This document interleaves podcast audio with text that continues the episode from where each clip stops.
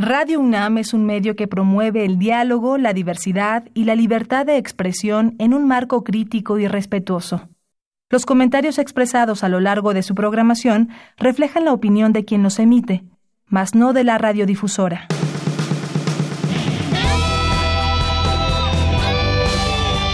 Prisma RU. Relatamos al mundo.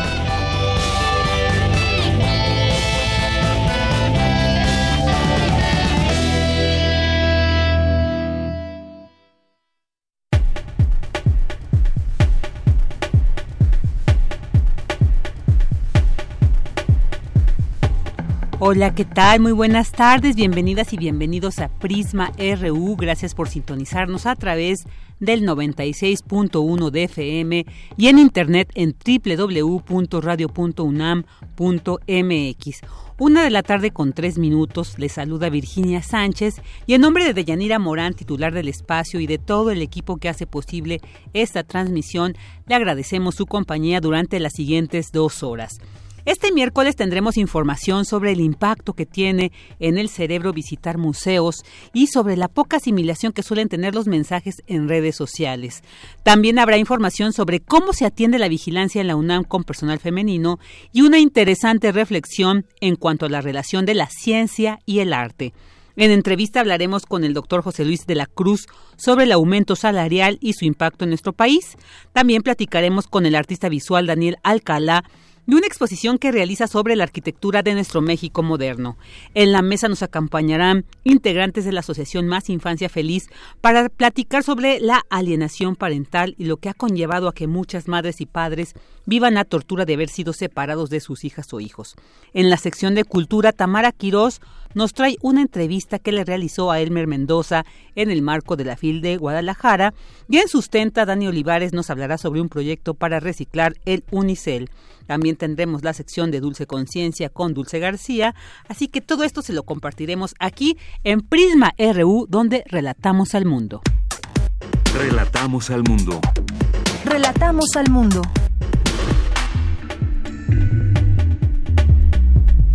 Vámonos con nuestro resumen informativo en temas universitarios. La rapidez con la que se envían los mensajes en las redes sociales no permite que se asimile lo que se pretende expresar, así lo asegura Juan Villoro. Toda la información nos la tendrá Cindy Pérez Ramírez.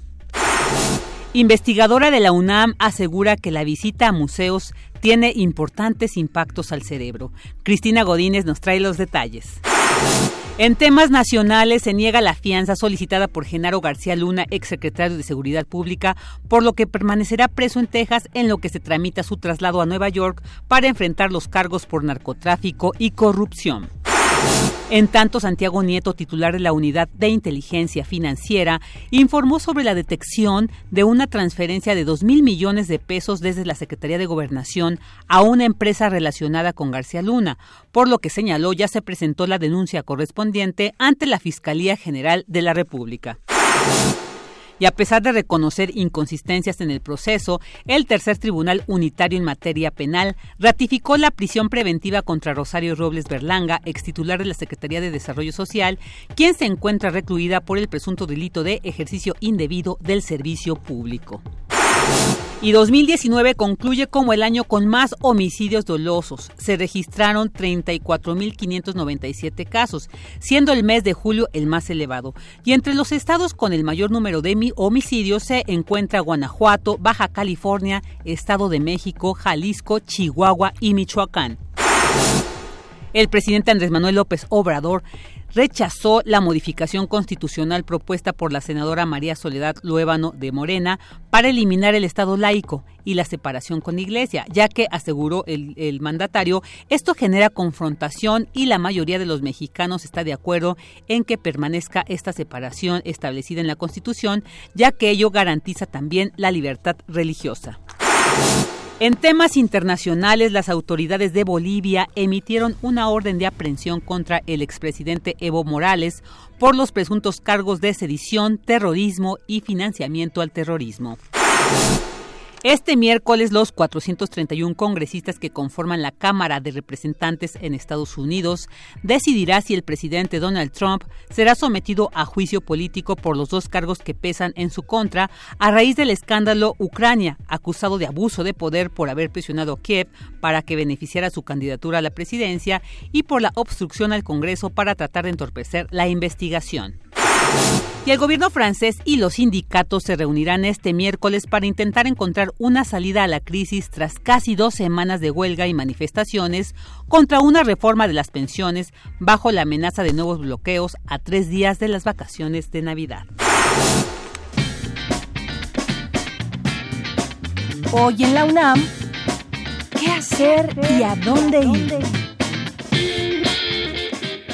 Si te gustan las pastorelas, el antiguo colegio de San Ildefonso te invita a disfrutar de la puesta en escena El Contrario Luzbel, pastorela en homenaje al poeta, ensayista, dramaturgo y promotor cultural Alejandro Aura, que contará con la participación de su hija, la actriz María Aura. La función será hoy, en punto de las 18.30 horas, en el antiguo Colegio de San Ildefonso, ubicado en calle Justo Sierra número 16, Centro Histórico de la Ciudad de México. La entrada es libre y el cupo limitado. Recuerda que en este periodo vacacional, diversos museos y espacios culturales de la UNAM mantienen sus puertas abiertas. Tal es el caso del Museo Universitario del Chopo, donde podrás disfrutar de diversas y variadas exposiciones como la muestra Amapola, de la artista mexicana Teresa Serrano. Esta pieza en video aborda de manera reflexiva y crítica, pero no menos poética, las políticas asociadas a la guerra contra las drogas, evidenciando el imaginario que gira alrededor de su cultivo, así como la criminalización de la naturaleza asociada a los narcóticos. Este video honra a la flor de la amapola como un elemento natural corrompido, vejado y mal usado en los campos del país. Esta exposición se encuentra disponible en el Museo Universitario del Chopo hasta el domingo 5 de enero de 2020. La entrada es libre. Como parte del ciclo Cine Mexicano de los 70s, TV UNAM te invita a disfrutar del largometraje Los Indolentes, del cineasta José Estrada. Ambientada en la época de los gobiernos de Plutarco Elías Calles y Miguel Alemán, narra la historia de los Alday, quienes, después de la muerte de don Claudio, jefe de la familia, ven desmoronarse la clase social a la que pertenecían para ser destituida por otra que lucha por obtener una vida más digna. No te pierdas esta cinta ganadora de varios premios, entre ellos el Ariel de Plata al mejor guion cinematográfico. Sintoniza hoy la señal de TV UNAM por el canal 20.1 de televisión abierta en punto de las 22 horas.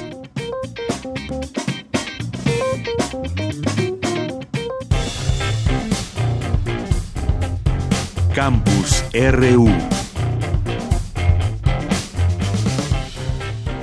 Una de la tarde con 10 minutos y vámonos a esta información que se genera desde nuestro campus universitario. Investigador aborda el tema de la visita a un museo y el impacto que esto tiene en el cerebro.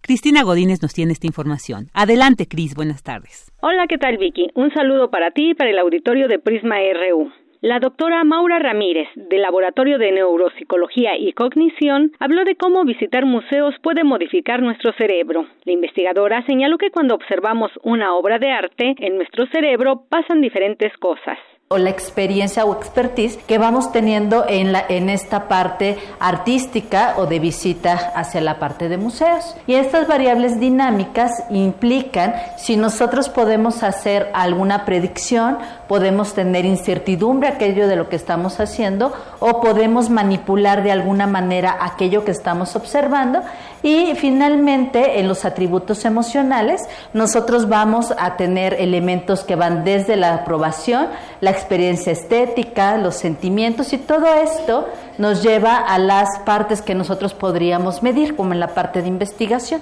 que sería estas variables objetivas, como sería la actividad neuronal o los aspectos psicofisiológicos, y lo subjetivo o psicológico, que sería la valencia o la emoción de cada uno de estos elementos. La académica cuestionó sobre lo que pasa cuando visitamos un museo de forma física o virtual. Neuronalmente está activando lo mismo que tú lo visites de manera virtual, a lo que lo hagas en vivo y con base en esto, de estas experiencias que se pueden estar teniendo, Una de las investigadoras lo que hizo precisamente fue utilizar un aparato que se denomina detección, que nos ayuda a detectar el rastreo visual sobre los objetos. ¿Y qué es lo que hace esto?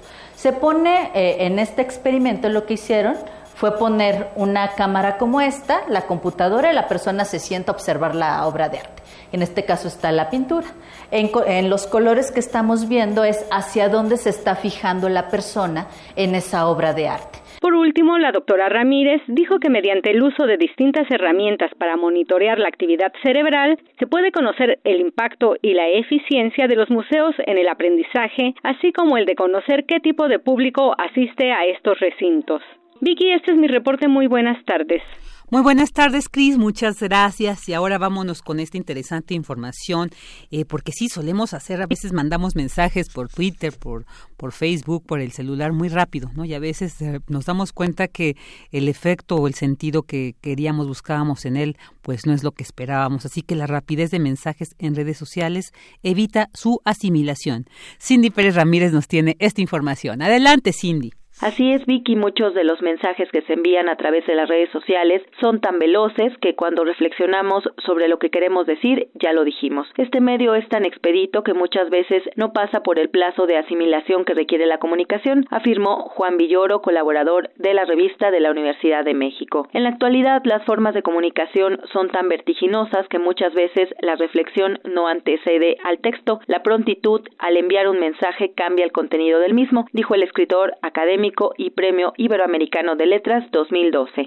En esta nueva realidad, yo creo que muchos de los mensajes que escribimos, más que a la comunicación, pertenecen a la neurología. Internet, Twitter, Instagram son plataformas en donde la comunicación es tan veloz que cuando nosotros reflexionamos en lo que queremos decir, ya lo dijimos muchas veces. Entonces, en esa medida pienso que el medio de comunicación es tan veloz que muchas veces no pasa por el plazo de asimilación que requiere la comunicación y es una nueva forma de comunicación, es decir, la velocidad de mandar un mensaje cambia el contenido del mensaje. Y tenemos que aprender a lidiar con esto, tenemos que aprender a lidiar con formas de comunicación tan veloces que hacen que muchas veces la reflexión no anteceda al texto, sino que sea posterior al texto, para nuestra desgracia. El escritor remarcó que las redes sociales digitales funcionan como un disfraz, pues los disfraces no sirven para ocultarnos, sino para decir las cosas que no nos atrevemos. En cuanto a los amigos por las redes, Villoro reflexionó que son amigos ficticios. Esa falacia de seguidores se inventó para que nuestro narcisismo se sienta recompensado. La palabra perfecta para quienes nos leen por estos medios es vigilantes. Vicky, desde la invención del libro como objeto que antecede a la creación de la imprenta, no había ocurrido un cambio tan significativo en la forma en que nos acercamos a la lectura y a la escritura como sucede ahora con la revolución digital. Hasta aquí la información. Muy buenas tardes. Muy buenas tardes, Cindy. Muchas gracias. Queremos escuchar tu voz. Nuestro teléfono en cabina es 55 36 43 39. Porque tu opinión es importante, síguenos en nuestras redes sociales, en Facebook como Prisma RU y en Twitter como arroba PrismaRU. Prisma RU. Relatamos al mundo. Una de la tarde con 16 minutos. Y bueno, hace dos días eh, supimos a través de las redes y bueno, también por el anuncio del propio presidente Andrés Manuel López Obrador, se anunció el incremento del 20% al salario mínimo en el país y del 5% en la zona libre fronteriza, con lo cual pasa de 102.69 a 123.22, es decir, 3.746 pesos mensuales. Y en la zona fronteriza el ajuste será de 176.72 a 185 5.56, lo que equivale a 5.641 pesos mensuales. Se habla de un incremento al salario mínimo que no se había dado en muchos años. Sin embargo, pues también ha suscitado alguna incertidumbre sobre qué va a pasar en sí con la economía de nuestro país. Y bueno, para hablar sobre esto, tenemos en la línea al doctor José Luis de la Cruz. Él es director del Instituto para el Desarrollo Industrial y el Crecimiento Económico. ¿Qué tal, doctor? Muy buenas tardes. Muy buenas tardes, gracias por la invitación. Al contrario, muchas gracias por estar aquí con nosotros. Y bueno, pues la primera pregunta es esto, eh, hay una emoción de verdad de repente porque se dice en muchos años no se había dado este incremento, ¿no? De esta, de esta cantidad, de este porcentaje. Sin embargo, bueno, se dice qué tanto puede esto afectar la inflación, quiénes se verán beneficiados, esto generará algunos incrementos en los productos de la canasta básica. Hacia allá quisiéramos pues preguntarle y que nos comparta su análisis y opinión al respecto. Eh, claro. Eh, bueno, yo creo que lo primero es señalar que es muy positivo que el aumento al salario mínimo refleje un consenso entre el gobierno, eh, el sector privado y los sindicatos. Es decir, es muy claro que este aumento en el salario se da después de, de, un proceso de diálogo y yo creo que eso es positivo. segundo, pues evidentemente la magnitud en donde si bien eh, también es claro que no alcanza a recuperar lo que se ha perdido en 40 años, pues sí han sido, eh, eh, junto con el del año pasado, pues dos avances significativos. Yo creo que en términos generales es bueno. evidentemente aquí el, hay varios desafíos. El primero es que esto se pueda mantener, es decir, que las empresas estén en capacidad de poder seguir pagando estos aumentos al salario mínimo y aquí yo creo que es en donde existe la primera acotación. Eh, la mayor parte del salario mínimo se paga en micronegocios, es decir, en empresas que cuando mucho emplean a 10 personas, eh, eh, que normalmente son empresas pues de bajo valor agregado, muchas de subsistencia y en la mayor proporción hasta negocios familiares. Entonces, los aumentos al salario mínimo pues van a tener que eh, pasar la prueba de que sobre todo estos micronegocios que emplean a 22 millones de mexicanos eh, tengan la capacidad de pagarlos. Tercero, que, que, además estén eh, en bueno, sí, ahí parece que perdimos la comunicación. Es que ah, este normalmente se paga en la economía informal. Si revisamos las cifras del IMSS, por ejemplo, el año pasado había eh, 200 mil trabajadores registrados con salario mínimo ante la institución. Los otros 20 millones eh, eh, de personas ganaban más de un salario mínimo. Es decir, en la formalidad eh, muy pocos trabajadores tienen este tipo de paga. ¿En dónde están pues esos 4 millones de mexicanos que ganan salario mínimo? Pues en la informalidad. Y el problema es que en la informalidad no tenemos la garantía de que se paguen estos incrementos eh, eh, como debe de ser. Por lo tanto, eh, este incremento, que reitero es positivo, que es significativo, pues ahora lo que habrá que observar es si la economía informal va a cumplir con esta normativa, con esta directriz que se está enviando. Doctor, ¿cuánto tiempo tardará para verse pues, reflejado el impacto que tendrá este incremento salarial? Bueno, yo creo que en primera instancia y después de, reiterar que habrá que observar cuántos mexicanos acaban recibiendo este incremento, eh, a mí me parece que eh, eh, esto se verá reflejado seguramente desde los primeros dos meses del año. Es decir, ahí veremos si tiene efectos positivos sobre el consumo, sobre el PIB y evidentemente si es que hay algún tipo de efecto sobre la inflación. Eh, me parece que para esto el primer bimestre del año será estratégico. Muy bien. Y eh, ahorita que usted mencionaba esta cuestión del sector informal, ¿no? Que eh, además esta, estas condiciones en las que se vive, para un poco también tener más claridad, hacia dónde se tendría que también aplicar o enfocar estas políticas laborales para que, bueno, en un momento este, este incremento pues sí beneficia a los más que se pueden y además se integre, ¿no? A los derechos laborales también este sector informal laboral de nuestro país. Bueno, sin lugar a dudas, la formalización de la economía es eh, un elemento estratégico para garantizar que los trabajadores reciban todas las prestaciones y evidentemente las remuneraciones por su trabajo. Eh, ahí tenemos al 57% de la población ocupada en la informalidad. Entonces, al final de cuentas, que las supervisiones que debe realizar la Secretaría del Trabajo, el Instituto Mexicano del Seguro Social, eh, eh, se cumplan, la, propia autoridad hacendaria cumplan con el, el estar llevando la formalización de la economía hacia adelante. Esto es un requerimiento mínimo para poder garantizar que los mexicanos eh, que están trabajando pues puedan disfrutar de las prestaciones eh, eh, que les que por ley se les deben otorgar. Claro, esto es muy muy interesante saberlo. Y, y también pues se ha eh, suscitado esta controversia, como yo decía al inicio de esta entrevista, sobre la relación que a veces se tiene el incremento salarial con la inflación. Por ejemplo, se, hay, datos de que señalan que en 1981 y 1982 pues hubo un aumento salarial del 29%, pero en esa misma medida fue la inflación. Entonces, ¿de qué depende todo esto, esta relación? Si bien ahorita, como dices, estos tres sectores pues hubo un acuerdo, un buen diálogo que conllevó y bueno, no hay algún sector que esté que se haya manifestado eh, incómodo en contra de esto, pero también para tener claro hacia dónde enfocar el análisis para una ante una posible afectación en inflación. Bueno, yo, creo que esto va a depender de, la situación de la economía. Es decir, eh, al final de cuentas, eh, para que esto impacte en, el, en precios, pues tendría que estarse presentando una situación económica en donde las empresas no puedan absorber eh, el, incremento eh, en salarios sin trasladar ese aumento en sus costos hacia el consumidor, es decir, aumentando precios.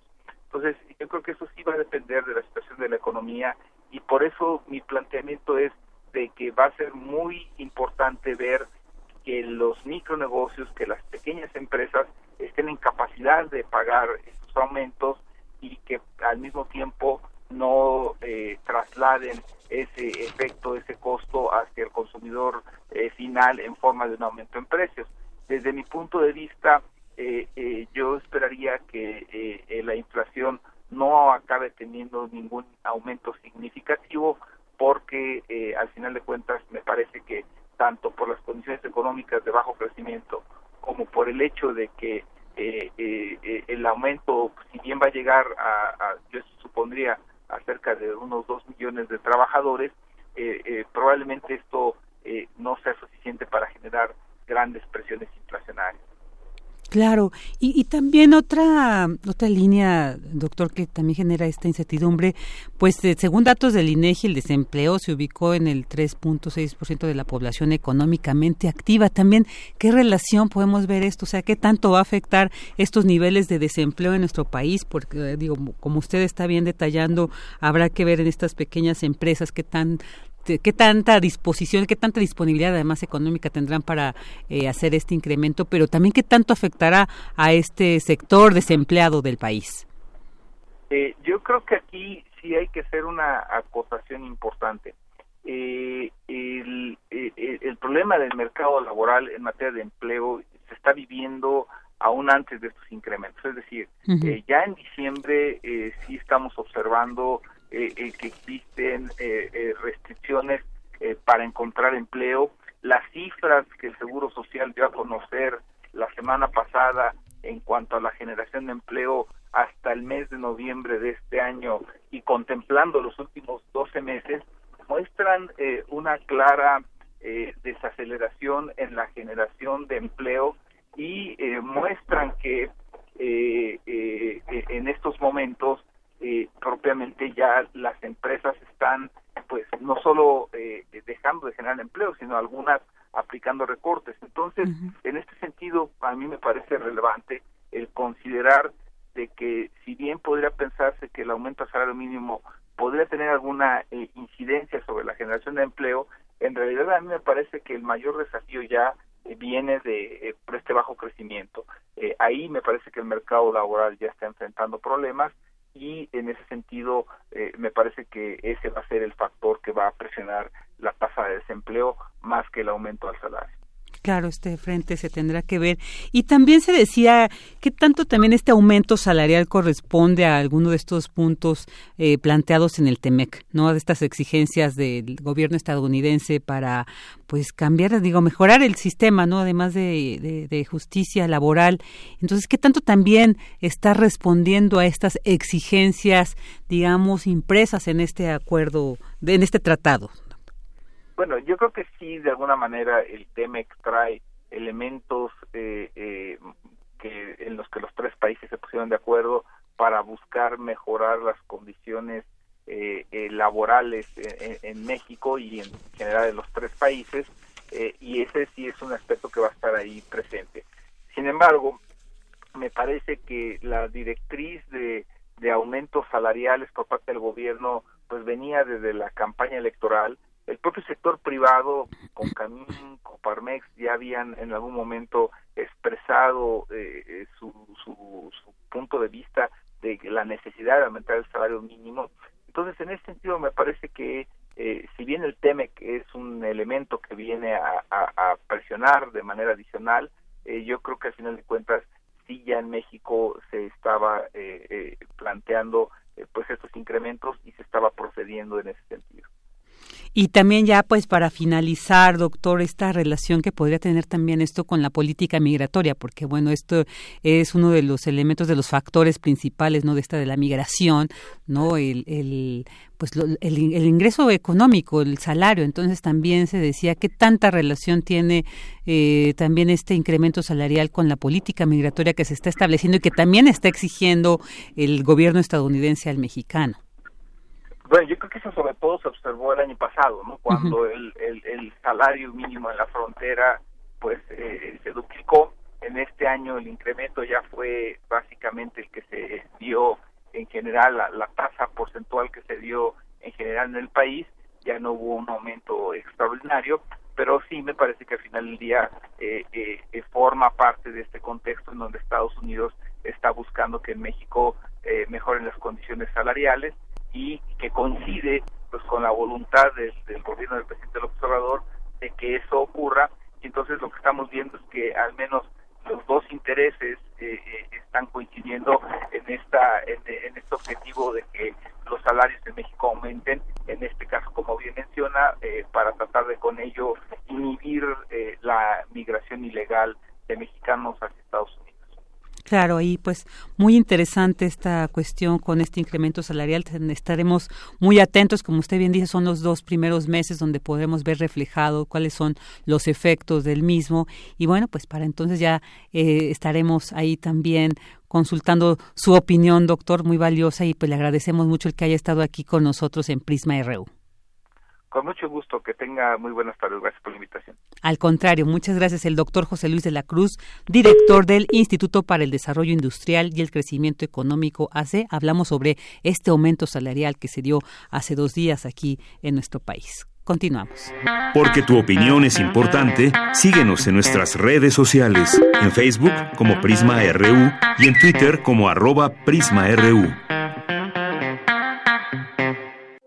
Queremos escuchar tu voz. Nuestro teléfono en cabina es 55 36 43 39. Una de la tarde con 30 minutos y ahora vamos del salario mínimo, vamos al arte, vamos a platicar con Daniel Alcalá, artista visual, quien pues presenta parte de su trabajo de investigación enfocada a una revisión histórica y arquitectónica del México moderno, una exposición muy interesante que bueno, ahorita pues el mismo Daniel nos va a detallar. ¿Qué tal Daniel? Muy buenas tardes. Hola, muy buenas tardes. Muchas gracias por estar aquí. Pues cuéntanos sobre esta, esta exposición que presentas, un poco desde dónde viene esta investigación que has eh, desarrollado en esos tiempos, en un periodo además muy específico, sobre todo en la frontera norte. Muy interesante esta, este espacio geográfico que tú nos estás compartiendo en esta exposición. Quisiéramos que nos platicaras más al respecto. Sí, sí, gracias, gracias por, por invitarme a platicar. Eh, pues sí, es un, es un proyecto de, de investigación que he estado realizando eh, por ya casi tres años y, y tiene que ver eh, sobre pues la misma historia de México, eh, la historia de la arquitectura moderna en México y, y también bueno pues con, con mi origen eh, en este con mi origen en Piedras Negras en el en la frontera norte también. Muy interesante. Oye, entonces es un periodo específico que tú planteas, ¿nos puedes detallar un poco más? ¿Y qué has encontrado en él y qué es lo que vamos a ver en esta exposición al respecto? Sí, eh, como te comentaba, eh, todos mis proyectos eh, tienen que ver acerca de em, acerca del paisaje, A mí me interesa la idea del paisaje, más no el paisaje natural, sino el paisaje construido. Eh, y, eso tiene que ver porque eh, siempre hay determinados fenómenos políticos, sociales, culturales, que determinan que, que el paisaje de, de, algún lugar sea de determinada manera y no de otra, ¿no? Entonces me gusta mucho investigar eso y bueno, siempre hay un, un, un factor ahí histórico importante, algún suceso histórico, alguna decisión de algunas personas que influyen para que las cosas se vean de una manera y no de otra, ¿no? Entonces, mi, mi proyecto parte de precisamente de un momento histórico, no solo en la ciudad de Piedras Negras, sino en todas las ciudades fronterizas, eh, donde se crea el Programa Nacional Fronterizo, el, el PRONAF. Eh, este eh, es, fue un programa federal que se realizó durante el periodo de López Mateos del 61 al 65.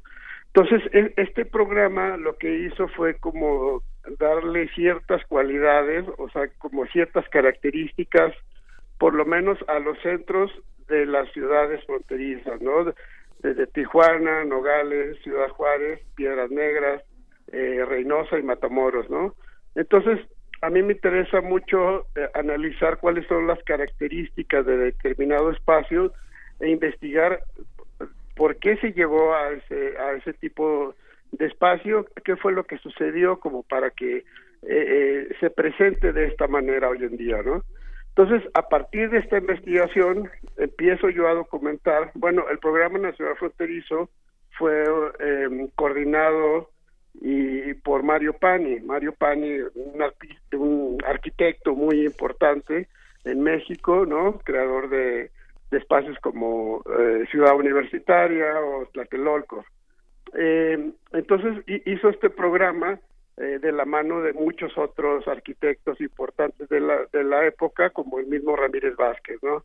Entonces lo que yo hago, y a partir de, de, esta investigación, es documentar estos espacios de arquitectura moderna y, después eh, empiezo a investigar a Mario Pani, y luego me encuentro con muchos otros arquitectos de la época, así que empiezo a documentar espacios de arquitectura moderna, no solo en la frontera, sino en la Ciudad de México, en Campeche, en, Guadalajara, en muchos espacios del país, ¿no? Entonces, a partir de ese archivo de imágenes, empiezo a documentar en fotografía estos espacios y a partir de esas imágenes yo empiezo a realizar determinadas obras en pintura, fotografía y dibujo, ¿no? Y lo que vamos a, ver hoy, lo que estamos presentando, es una serie nueva de dibujos, este, sobre, sobre, utilizando como tema central, pues estos elementos modernos. Estos dibujos, fotografías y, y, estos, eh, eh, este material es elaborado por ti. Exactamente, sí. sí. Qué interesante. Y cuéntanos un poco cómo fue todo este proceso, porque, digamos, de alguna manera impregnar algún un contexto histórico, ¿no? Así como de, de, llevarlo, concretarlo en una presentación, en una imagen, pues es, es difícil. Yo creo que conlleva también toda una serie de, de decidir qué elementos vas a incorporar, cuáles vas a dejar afuera. Entonces, como que nos compartieras un poquito cómo fue este proceso, a qué le diste prioridad, qué, qué sobresale en este, en este, en esta exposición.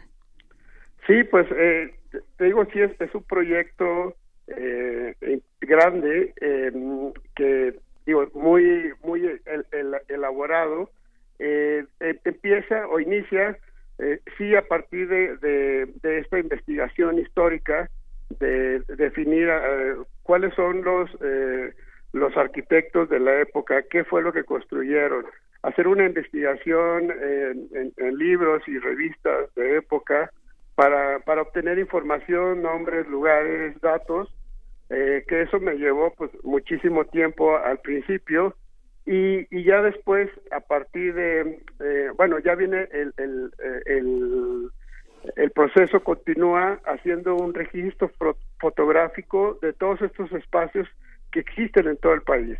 Entonces, y luego a partir de esa documentación fotográfica, ya teniendo un archivo de imágenes, empiezo a utilizarlas para producir estas pinturas, este, algunas se quedan en fotografía, este, dibujos y otras piezas, ¿no? Este, pero todo a partir de, de ese archivo y de esa investigación y de esa documentación, ¿no? Que es un proceso, un proceso un poco largo, ¿no? Pero bueno, aunque está muy, tiene un enfoque ahí histórico, una investigación bastante exhaustiva y, y, habla sobre la arquitectura moderna, pues eh, yo soy un artista de formación artista visual, ¿no? Entonces, pues eh, digo, toda esta investigación y todo este registro, pues termina siendo este dibujos o pinturas, ¿no? Este, piezas visuales.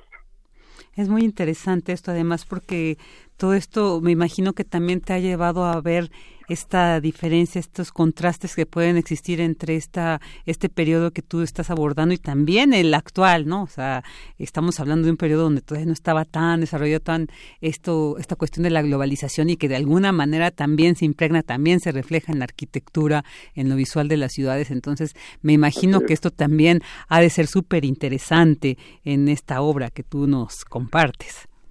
Sí, sí, sí, Sí, ha sido muy interesante estar en, diferentes lugares y encontrar estos estas estas características que todavía sobreviven este por ahí porque bueno el, la arquitectura contemporánea sí la arquitectura este global y el vidrio y el acero son los que vinieron a permear ya después de los ochentas y noventas no pero en este periodo de los cuarenta cincuenta sesenta setentas todavía pues eh, el cemento era una característica de, estas construcciones, ¿no? Y todavía es posible eh, este, encontrar algunas que parte del objetivo de este de este proyecto pues es también eh, revalorar espacios como estos y, también eh, como informar sobre la, importancia histórica de espacios como estos el, el revalorar también el, el, trabajo de muchos arquitectos de este periodo y pues con la finalidad también de, de conservarlos, ¿no? Porque tienen su estética, belleza y sobre todo tienen una importancia histórica que pues vale la pena conocer, ¿no? Claro, y además esta cuestión de, del espacio fronterizo, creo que es, es muy particular lo que ahí se ve, porque justo ahí es donde se delimita, donde se delinea y donde se establecen estos puentes, en este caso de nuestro país con el, con el país vecino norte, con Estados Unidos. Entonces yo creo que ahí también se impregna de una, de, de, ciertos, eh, de ciertas características muy particulares, ¿no? Fronterizas. Entonces también me gustaría que nos compartieras, pues nosotros que estamos aquí en la Ciudad de México, que también podemos ver, tú qué has percibido, ¿no? Ya cuando te pones a analizar, a, reflexionar sobre estas características arquitectónicas de esos espacios, ¿qué, qué nos puedes decir? ¿Qué, ¿Qué, caracteriza a la frontera norte de nuestro país? Sí, pues eh, definitivamente es otro de los aspectos, digo, son muchos aspectos de los que aborda el proyecto y uno de ellos es precisamente esto, ¿no? Hay cierta concepción que se tiene de la frontera norte y de la inseguridad y demás, que o, de la migración, ¿no? Que también ha sido una constante y que bueno es, es muy palpable también. Pero eh, yo, este, siendo de, de, origen de, de allá, de, de, la frontera, eh, quise también de alguna manera tratar de encontrar otro otro tema o hablar de otras cosas que que bueno las ciudades fronterizas tienen muchos aspectos a, a, a investigar a, a, acentuar, ¿no? Este, no solo esto de la migración y la inseguridad, o sea, cosas que, que oímos constantemente, ¿no? O sea, también existen eh, momentos históricos este, importantes que sucedieron y pues el proyecto tiene que ver un poco con eso, ¿no? También. Qué interesante. Y bueno, Daniel, pues dinos dónde, dónde vamos a poder apreciar esta obra que nos compartes. Ah, eh, bueno, la, exposición se encuentra en, un espacio de residencias que se llama USSR, que bueno, significa un estudio sobre revolución, que es un espacio este de residencias muy, interesante, donde bueno, fui invitado a, a desarrollar parte de este proyecto y lo que estoy presentando pues es parte del trabajo que realicé acá. Y, y bueno, el espacio se encuentra en Avenida Revolución 557 eh, a dos cuadras del, del metro San Pedro de los Pinos. Bien, ahí en el primer piso, ¿no? En el primer piso, sí. Oye, ¿y hasta cuándo va a estar? Esta exposición este, termina ya el, el 28, o sea, es poco tiempo, pero porque es un espacio de residencia donde donde cada mes hay un artista distinto que viene a desarrollar un proyecto y a presentarlo. Entonces, eh, dura poco tiempo. Ojalá tengan oportunidad de, visitarlo. Claro, ahí tenemos ya este periodo vacacional, entonces habrá que aprovechar para ver estas propuestas tan interesantes. Oye, a quien quiera conocer más, pues seguir de tu trabajo artístico, ¿dónde te pueden contactar? Pues, eh, pues en, en, las redes sociales, en, en Facebook, en Instagram, este, como pues, Daniel Alcalá, o en Instagram también como Daniel Alcalá Estudios. Perfecto, pues ahí para seguir tu trabajo y, y sí nos daremos una vuelta porque muy interesante eso que nos has planteado, esta arquitectura de la frontera de México de los años 40, 50, 60 y 70, además unos años muy paradigmáticos, entonces va a ser muy interesante conocer esto. Daniel, muchísimas gracias por habernos compartido y bueno, pues ahí estaremos al pendiente de este trabajo que sigues realizando. No, muchas gracias a ustedes por la invitación. Al contrario, buena tarde. Daniel Alcalá, artista visual que nos presenta esta investigación, esta revisión histórica y arquitectónica del México moderno. Continuamos. Queremos escuchar tu voz. Nuestro teléfono en cabina es 55 36 43 39. Porque tu opinión es importante, síguenos en nuestras redes sociales, en Facebook como Prisma RU y en Twitter como arroba PrismaRU. Una de la tarde con 44 minutos y vámonos a esta sección cultural que nos presenta nuestra querida Tamara Quirós. Cultura RU. Amigos de Prisma RU, qué gusto saludarlos en esta tarde. Me encuentro con un autor mexicano, maestro de la pluma, nacido en Culiacán, Sinaloa, y que bueno, ha estado muy activo en esta edición de la Feria Internacional del Libro, Elmer Mendoza. Maestro Mendoza, qué bueno estar con usted, me da mucho gusto conocerlo. Y bueno, sabemos que ha tenido una agenda muy apretada, muy movida, con presentaciones. ¿Cómo le trata esta edición de la Feria Internacional del Libro de Guadalajara? No, pues con, con excesivo amor.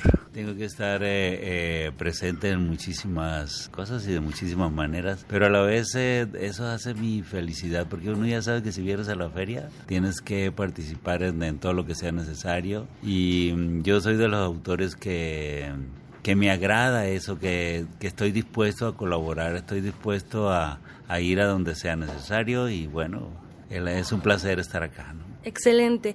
Elber Mendoza, queremos conocer más, más de, sus libros, más de lo que realiza. Y bueno, me gustaría comentarle a la gente que nos escucha a través de la frecuencia de Radio UNAM que es conocido por la narcoliteratura. Explíquenos, por favor, este término, cómo desmenuzarlo, cómo entenderlo. Pues la, no sé muy bien quién eh, puso el, sí, quién puso el género, quién lo nombró, pero el lo que hemos hecho o lo que he hecho es eh, eh, crear una estética a partir de las, eh, de las percepciones de la violencia y de las percepciones de la esperanza de las percepciones de la angustia. Es decir, en mi literatura y en esta estética están presentes la víctima, el victimario y las circunstancias particulares en que eh, se encontraron, así como las expectativas que se crean a partir de si se hará justicia o no se hará justicia, si se aplicarán las leyes o no se aplicarán las leyes, si el gobierno tendrá una intervención adecuada o lo han corrompido, pues será una vez más la víctima parte de la impunidad que existe en este país. ¿no? Maestro, hay historias entrañables, personajes entrañables que nos regala a través de las páginas y a veces pareciera que la ficción alcanza la realidad, la realidad a la ficción.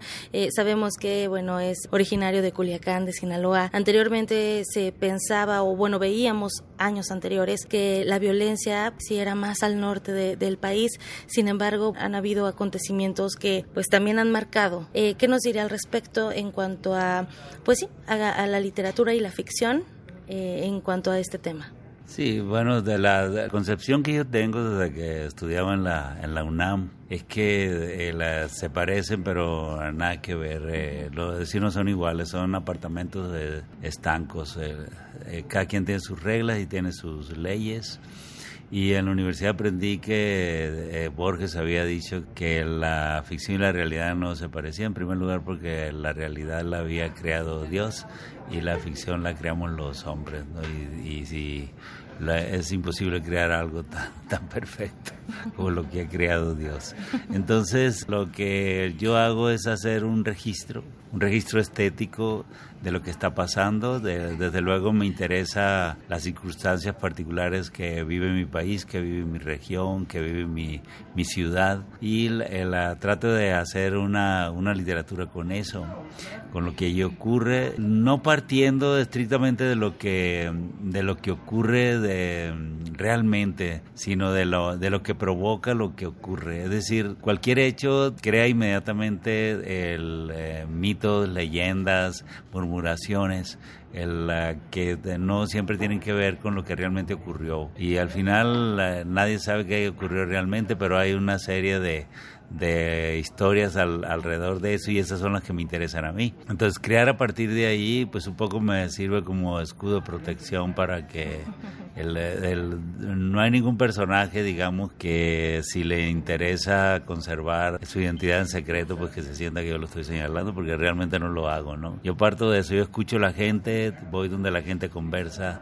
donde la gente platica, donde la gente exagera, donde la gente se inventa una serie de historias sobre lo que sea y sobre eso y, creo que también eso es parte de, la gente de Sinaloa, ¿no? Eh, esta parte de la oralidad, las narraciones, cómo cuentan las historias. Y me gustaría, ya que mencionó eh, su región, me gustaría que nos comentara qué inspira a Elmer Mendoza de su ciudad, de su niñez, de esta nostalgia, de una Sinaloa eh, hablando no sé, hace 30 años atrás. ¿Qué ha inspirado a Elmer Mendoza, su lugar de nacimiento? Claro. En primer lugar, eh, de los recuerdos, porque en los recuerdos está la historia de la ciudad, es decir, hay toda una evolución eh, que tiene que ver con todos los aspectos que definen una ciudad, desde las calles, los edificios, el crecimiento eh, poblacional, el cambio del clima, los ríos, nosotros tenemos dos ríos que se juntan y es un tercero. Por ejemplo, yo salvé dos personas morir ahogadas en uno de ellos, eso pues no se me olvida. ¿Qué edad tenía? Cuando, cuando dice eso, como unos 18 años. Bien. Los atardeceres que son espectaculares, la forma en que gritamos, en que hablamos, como la, la época en que las familias se sentaban en poltronas en los porches o en las banquetas a, esperar las tardes y ahora pues ya lo abre la puerta. sí, lo que comemos pues es increíble también. Eh, cuando llegaron las pizzas o el sushi pues sí los probamos, pero ah, siempre nos quedamos en los tacos, en las tostadas, en los tacos dorados, en los mariscos. Eh, las carretas de marisco no han desaparecido, creo que tienen eh, uno, la misma historia de la ciudad. Eh, la, todo eso está ahí. Ahora tenemos restaurantes de firma, sí, pero que nos gustan mucho, pero igual seguimos frecuentando la senaduría, las, las taquerías callejeras, o sea que, que además todos los productos que venden pues son de primera, ¿no? Entonces eh, nadie se enferma ahí. Todo eso está en, mis novelas, aparte la, la música, la evolución de la música regional y también de los Tigres del Norte, que ya tendrán sus 50 años y no lo están por cumplir, y la música de, la, de las bandas regionales. Chalinos Sánchez, sí, todo eso, sí. Y desde luego también nosotros estamos eh, relativamente cerca de la frontera y entonces eso nos da eh, oportunidad de eh, ser de las primeras regiones en utilizar, digamos, el, lenguaje criado, el, como licar, guachar, ¿no? que vienen de, palabras, sí, la va, dale, sí.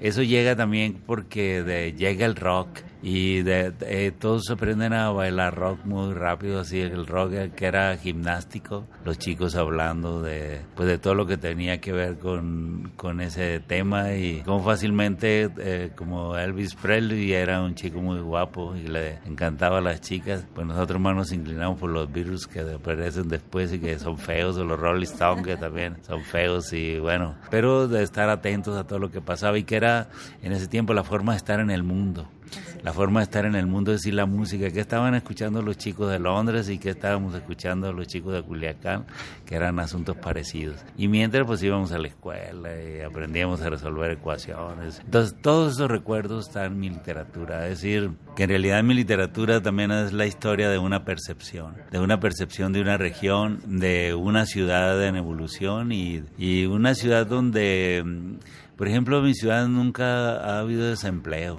siempre hay trabajo, la, el que no trabaja, el que no quiere, como decía mi papá. y, eso pues, te da cierto nivel y, nosotros nos acostumbramos a trabajar desde niños, es decir, a, apreciar el valor del dinero, a compartirlo, a aportar a la casa.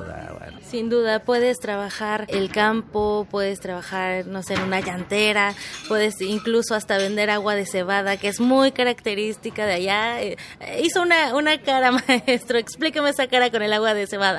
Ah, no, sí, porque hacíamos agua de cebada en, cubetas y la llevábamos los sábados a vender a donde jugaban los chicos béisbol, los mayores, ¿no? Que también el béisbol allá es, híjole. No, por supuesto, es nuestro deporte, sí. Y entonces, pues ahí vendíamos agua, hielo, helada, así media dulzona y limonada y todo eso. Y, y también vendíamos pan y ah, era, era una cosa era muy lindo todo eso la, la convivencia no y en eso, fíjate que, que aparecen que dos chicos del barrio se involucran en el, tráfico y los dos los matan en su primer trabajo. Y entonces un poco hizo como alerta, hey, que el que se mete en esto ya sabe.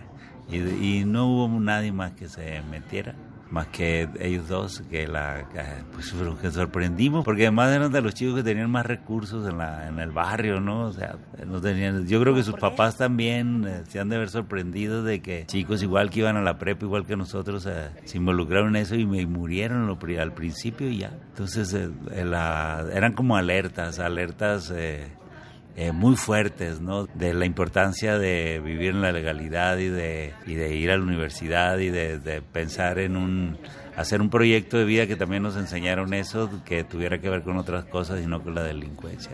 Así es, y, y hablando de este tema, maestro Elmer Mendoza, nos trasladamos a la nostalgia y esa es una de las grandes ventajas de la literatura, que podemos hacer un recorrido a través de las páginas de un libro, que podemos eh, conocer ciudades también, porque hay gente que tal vez no conozca Sinaloa, pero bueno, puede a través de las historias, a través de la pluma, conocer una región. ¿Y, y qué nos compartiría acerca de la Sinaloa actual? Cómo la percibe eh, usted que nació allá y que bueno, ha estado también viviendo en otras regiones. Mira, Sinaloa, eh, se puede decir que ahora tenemos dos tradiciones. Una tradición que es la que tiene que ver con el, eh, con el cártel, que es muy antigua ya porque viene de los años 40 del siglo pasado, y la, una tradición de la legalidad. Es decir, como somos una región agrícola, implica que los campesinos, los agricultores, todos, pues eso, trabajan todo el año y hay una tradición de trabajo. Es decir, tú puedes conseguir cosas y trabajas. Por eso te decía hace rato que hay, solo lo trabaja el que no quiere. Y eso eh, tiene que ver que se suma con lo que es la intervención de que la, la Universidad Autónoma de Sinaloa inmediatamente hicieron una escuela de, de, ingenieros agrónomos y que ahora es facultad y que es, es igual ahora un centro de investigaciones sobre lo que son técnicas de producción agrícola que tienen que ver con todo lo que es la modernidad. Nosotros vivimos en una región que ha aportado tecnologías a todo el mundo, lo que es la producción de, de especies eh, de comestibles del, mar en, lagunas. Hay muchísimo trabajo, pero todo eso tiene que ver con la investigación y tiene que ver con una tradición de trabajo y también con una inversión de dinero blanco. O sea, la, nosotros desgraciadamente todo el mundo se interesa por la, la parte negra que tenemos y que nunca nos negamos, ¿no? Pues bueno, no nos metemos con ellos, ellos no se meten con nosotros y digamos que logramos vivir en paz. A veces lo que nos ponen en peligro son los que nos deberían de defender, que van y hacen sus cochinadas a la a ciertas horas y pues lo único que consiguen es ponernos en peligro. Así es. Y bueno, en este encuentro literario, ya eh, regresándonos aquí a Guadalajara, a la FIL, que llega a su edición número 33, pues ya he estado en, varias presentaciones, estuvo como parte de estos ecos de la FIL, que la FIL se descentraliza y va a otras regiones. ¿Qué decirnos acerca de, esta parte, no de poder ofrecer una alternativa a través de la lectura, también una liberación eh, mental, espiritual a, a las personas que, por ejemplo, cumplen ahí alguna condena. Bueno, pues la verdad para mí es, es una distinción eh, muy grande, es un honor que me consideren para atender, digamos, esta, a estas poblaciones. Ahora me tocó con personas que están privadas de su libertad y a veces me toca también con zonas de eh, jóvenes en rehabilitación por drogas o por violencia y de yo voy porque como yo vengo de la Colpop, que es un barrio duro y fuerte y... Es la colonia popular. Sí, y soy un sobreviviente de muchísimas cosas, pues bueno, a mí me gusta mucho compartir mi experiencia, es decir, cómo hay la posibilidad de conseguir a tener una vida normal, ser tipos... Eh, eh, que te lleve una vida adecuada y que no entren a, todo lo que tiene que ver con la violencia. Estuve en el, en el Puente Grande, pues me encantó estar ahí. Tuve una conversación con los reclusos que fue realmente muy interesante porque ellos eh, habían leído algunos de mis libros, pero particularmente ayer nos ocupamos de, de efecto tequila y pues fue un espacio, un tiempo de convivencia pues realmente muy agradable, muy grato, que rápidamente hicimos eh, clic ¿no? con ellos, porque a ellos que son hombres de muchísima experiencia, pues nada, digamos, eh, nadie los puede engañar. Entonces se dan cuenta quién llega realmente, porque los quiere, porque les tiene fe, porque que, eh, que ellos se rehabiliten, que ellos tengan esperanza en regresar a la sociedad con la cara levantada y llegar a integrarse, digamos, en la legalidad y abandonar de una carrera pues que podría regresarlos a ese lugar. Yo la pasé muy, muy bien. Pude conocer eh, la forma en que el gobierno de Jalisco eh, cuida y educa y rehabilita a sus presos y yo creo que el sistema que tienen ellos es un sistema que funciona porque yo creo que ellos tienen ideas muy novedosas y además tienen el valor de aplicarlas. Es decir, en primer lugar, el, el preso no es un número, el preso es una persona que está privada de su libertad, pero es una persona que tiene derechos humanos y uno de los derechos que tienen es a la lectura y ellos se sentían muy eh, eh, señalados de que la FIL hubiera programado algo para Puente Grande y yo creo que yo solo fui el primero porque yo ya he comentado con algunos de mis colegas y todos están dispuestos a ir a Puente Grande cuando los inviten a hablar con los, con los muchachos. Se ha abierto una puerta también al diálogo, a seguir creando estas conexiones, esta red a través de la oralidad y eso me parece excelente. Pues todavía falta mucho que hacer, se está haciendo y eso es lo importante. Sí, este país eh, necesita mucho trabajo, necesita mucho trabajo voluntario y yo creo que de, todos debemos tener conciencia de eso y ayudar, ayudemos. Si nosotros hemos subido un escalón, hay que hacer que los otros también suban un escalón. Nada perdemos con dedicar dos o tres horas a la semana de ayudar a los otros y además se siente muy bien. Sin duda, pues un placer, un gusto eh, poder conversar con, con, usted, maestro Elmer Mendoza. Muchísimas gracias por platicar también con nuestro auditorio de Radio UNAM y por dar este viaje tan, tan sonoro, tan, tan delicioso. No, pues gracias a ustedes y bueno, vamos adelante. Muchísimas gracias. Ahí estuvo nuestra querida Tamara Quirós y con el gran Elder Mendoza. Muchas gracias, la sección de Cultura RU. Vámonos a un corte y regresamos a la segunda hora de Prisma RU. Prisma RU. Relatamos al mundo. Soy Ana García Bergua y estoy en descargacultura.unam. Los clásicos. Primero sueño de Sor Juana Inés de la Cruz ya está en voz de Margarita González. El sueño, todo en fin, lo poseía, todo en fin, el silencio lo ocupaba. Aun el ladrón dormía, aun el amante no se desvelaba. Estoy más en www.descargacultura.unam.mx. ¿Has intentado dejar de beber y no puedes? Puede ser que seas un alcohólico. ¿Alcohólico se escucha fuerte? Las consecuencias pueden ser peores. No dudes, infórmate. Mayor información al 5705-5802. Lada sin costo 01800-561-3368. Las mujeres somos acosadas, discriminadas, juzgadas, golpeadas, violadas, asesinadas. No podemos hacer como que no pasa nada, como que es normal porque no es normal. Si ves una mujer asustada en la calle, acompáñala. Si a tu compañera de trabajo la acosan, no te calles. Si a tu vecina su esposo la golpea, ayúdala. No estamos solas, nos tenemos a nosotras. Es por ti, es por mí es por todas. Movimiento Ciudadano, el movimiento de las mujeres. En la Secretaría de Marina te ofrecemos la oportunidad de prepararte en la Universidad Naval. Estudia una carrera de nivel licenciatura o técnico profesional en los establecimientos educativos navales ubicados a lo largo del país. En nuestros centros de educación podrás obtener una formación científica y tecnológica. Al inscribirte, recibirás más que educación integral de calidad, un proyecto de vida. Visita el sitio www.gov.mx diagonal Universidad Naval y conoce las opciones que tenemos para ti. Secretaría de Marina. Gobierno de México. Manuel Felgueres. Trayectorias. En el marco de los festejos por sus 90 años de vida, se crea una exposición monográfica que resalta la importancia del artista en el desarrollo del arte contemporáneo en México. Pasando por tres etapas claves de su creación artística, se logra establecer una relación entre su pintura, escultura y una evidente inclinación por la innovación formal y técnica. técnica. Museo Universitario Arte Contemporáneo, MUAC en Ciudad Universitaria, del 7 de diciembre de 2019 al 10 de mayo de 2020.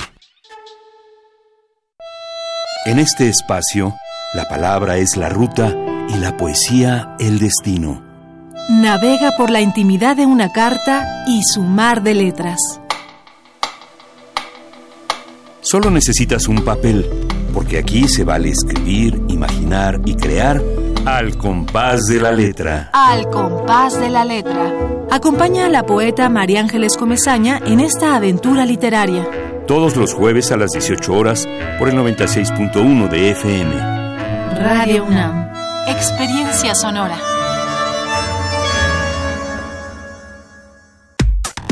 Relatamos al mundo. Relatamos al mundo. Mañana en la UNAM, ¿qué hacer y a dónde ir? La Dirección General del Deporte Universitario abre la convocatoria para el diplomado adaptaciones fisiológicas y metabólicas del entrenamiento de resistencia, que se llevará a cabo del 25 de febrero al 8 de diciembre de 2020 en un horario de 16 a 20 horas en el Centro de Estudios del Deporte, ubicado a un costado del Estadio Olímpico Universitario. La fecha límite de inscripción es el 10 de enero de 2020. Consulta la convocatoria completa en el sitio oficial www.deporte.unam.mx te recomendamos la exposición La Nación del artista Yutzil Cruz analiza las formas en que se ha moldeado la idea de la mujer mestiza e indígena, contraponiendo los discursos oficiales de identidad con las formas diversas que tienen las mujeres para enunciarse. Esta muestra busca denunciar los imaginarios y representaciones de una mujer indígena ridiculizada en la televisión y el cine mexicano. Disfruta de esta exposición,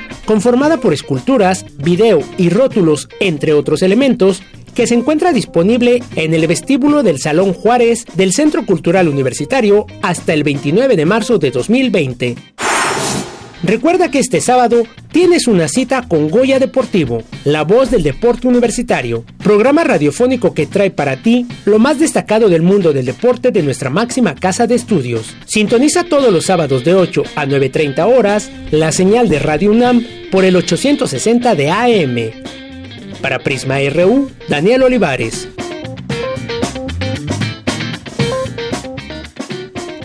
Dos de la tarde con cinco minutos. Muchas gracias. Ya empezamos esta segunda hora de Prisma RU. Y bueno, ahora vámonos con esta información universitaria. Atiende personal femenino de vigilancia UNAM.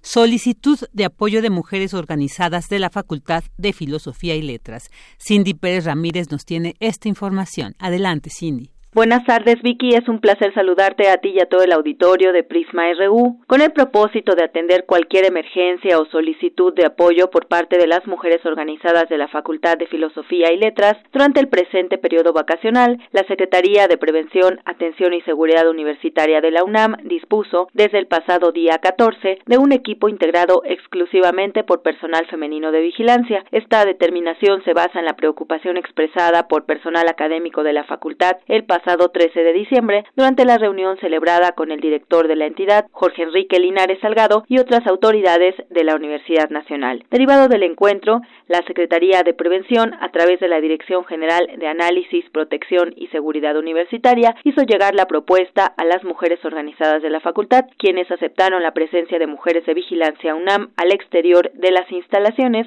para actuar ante cualquier eventualidad durante el periodo de asueto que concluye el próximo 5 de enero. El grupo de estudiantes organizadas también pidió que se les permita el acceso y salida de Ciudad Universitaria en cualquier momento y refrendaron su consentimiento para que personal femenino de la Dirección General de Análisis garantice su seguridad.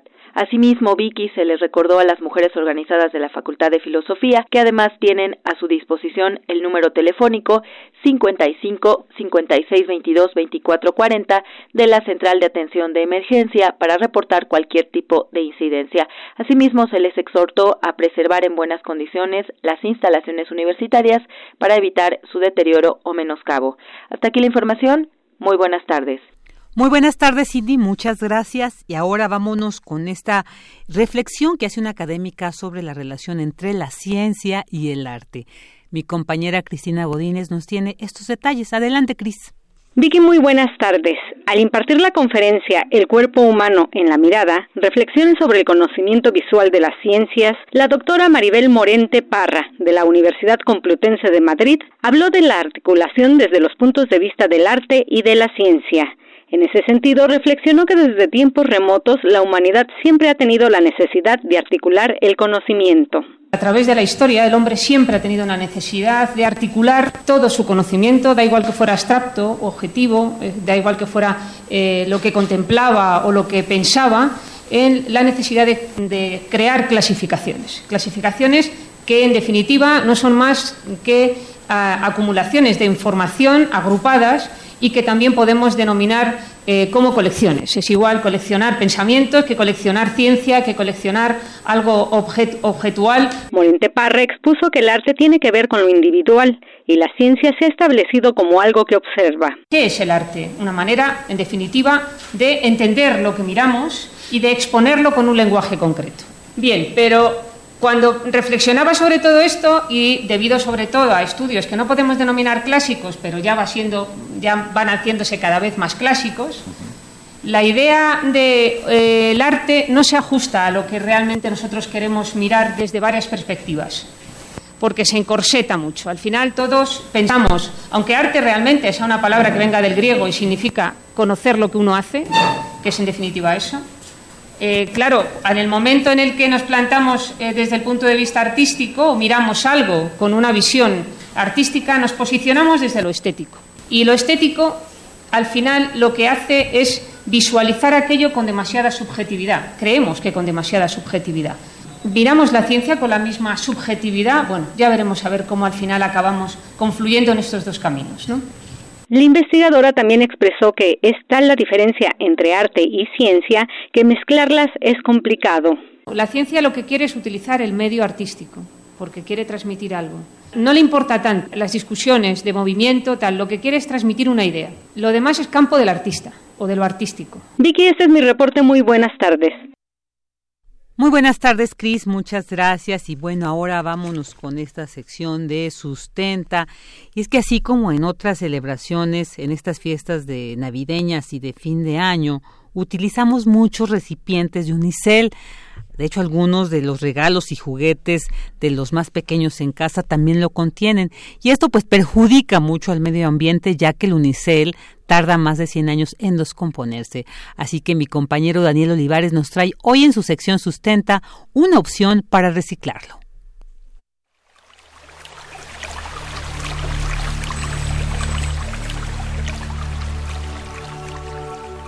Sustenta. Sustenta. Innovación universitaria en pro del medio ambiente.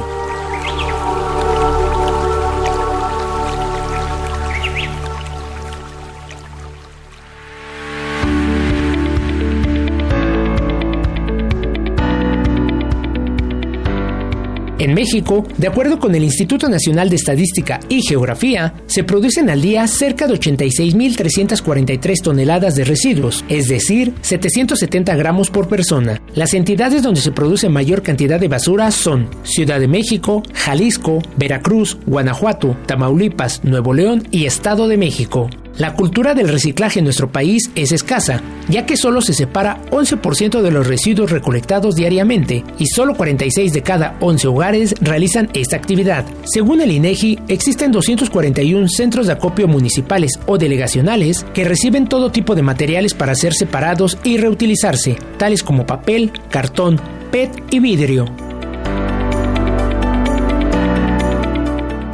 La Comisión de la Industria del Plástico Responsable y Desarrollo Sustentable considera que el mercado del unicel ha crecido en un 16% durante los últimos cinco años, lo que representa un consumo de más de 125 mil toneladas anuales en México. Según la Procuraduría Federal del Consumidor, un producto hecho por unicel tarda más de 100 años en descomponerse, este material se puede reciclar, sin embargo, no existía la tecnología para realizarlo de una manera sustentable. Es por ello que Jorge Hinojosa, Enrique Estrella y Melissa Marquina, de la Facultad de Ingeniería de la UNAM, dirigidos por Héctor Ortiz, crearon la primera máquina de tecnología mexicana para reciclar unicel.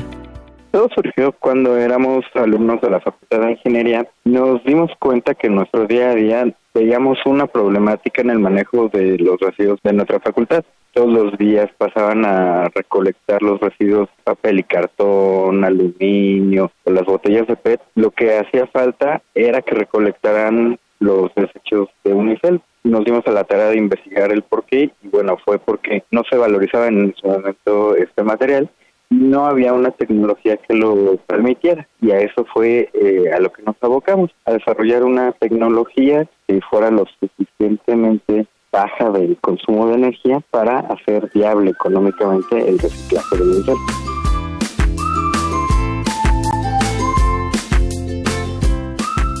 Esta máquina, que fue diseñada hace cuatro años, ha tenido varios cambios y ajustes. Por ejemplo, se ha logrado aumentar la capacidad de reciclar una mayor cantidad de unicel. En un inicio solo procesaba 10 kilos por hora. Hoy en día, esto se hace en 25 minutos, desde la llegada del producto a sus manos hasta el momento de finalizar el proceso.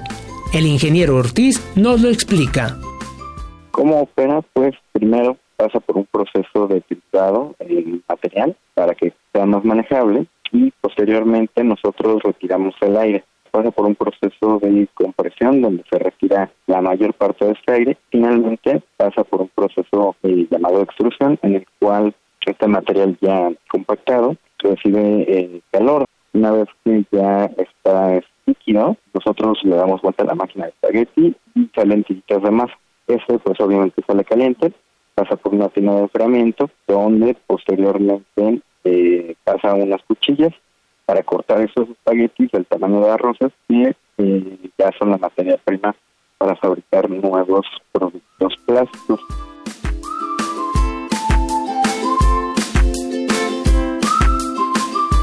Con esta tecnología se puede procesar cualquier producto hecho de unicel como vasos, charolas o platos, hieleras, empaques de embalaje para proteger artículos electrónicos, entre otros.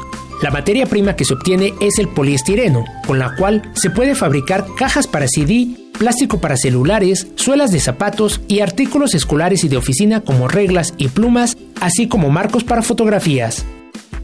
En el caso de todos los ciudadanos que tienen la preocupación por hacer un correcto manejo de este residuo, lo hacemos a través de donaciones y no les cobramos absolutamente nada. Al contrario, les buscamos retribuir de alguna forma. Recordemos que este es un eh, mercado en el cual apenas se está generando una economía y es, por ejemplo, como el PET hace 20 años, ¿no? En su momento no se, se pagaba. Nosotros queremos llegar a generar esa cultura con el UNICEL aquí en México nos pueden llevar desde un vasito hasta la cantidad que todos nosotros juntemos en nuestras casas. La única condición es que esté libre de residuos orgánicos. No tiene que venir lavado, simplemente con quitarle el exceso con unas servilletas más que suficiente. Si deseas contribuir al medio ambiente, puedes llevar tus vasos, platos o cualquier artículo hecho de unicel a la siguiente dirección: calle Mimosas número 63, Colonia Santa María Insurgentes, en la alcaldía Cuauhtémoc, en un horario de 10 a 14 y de 15 a 18 horas. Para Radio UNAM, Daniel Olivares.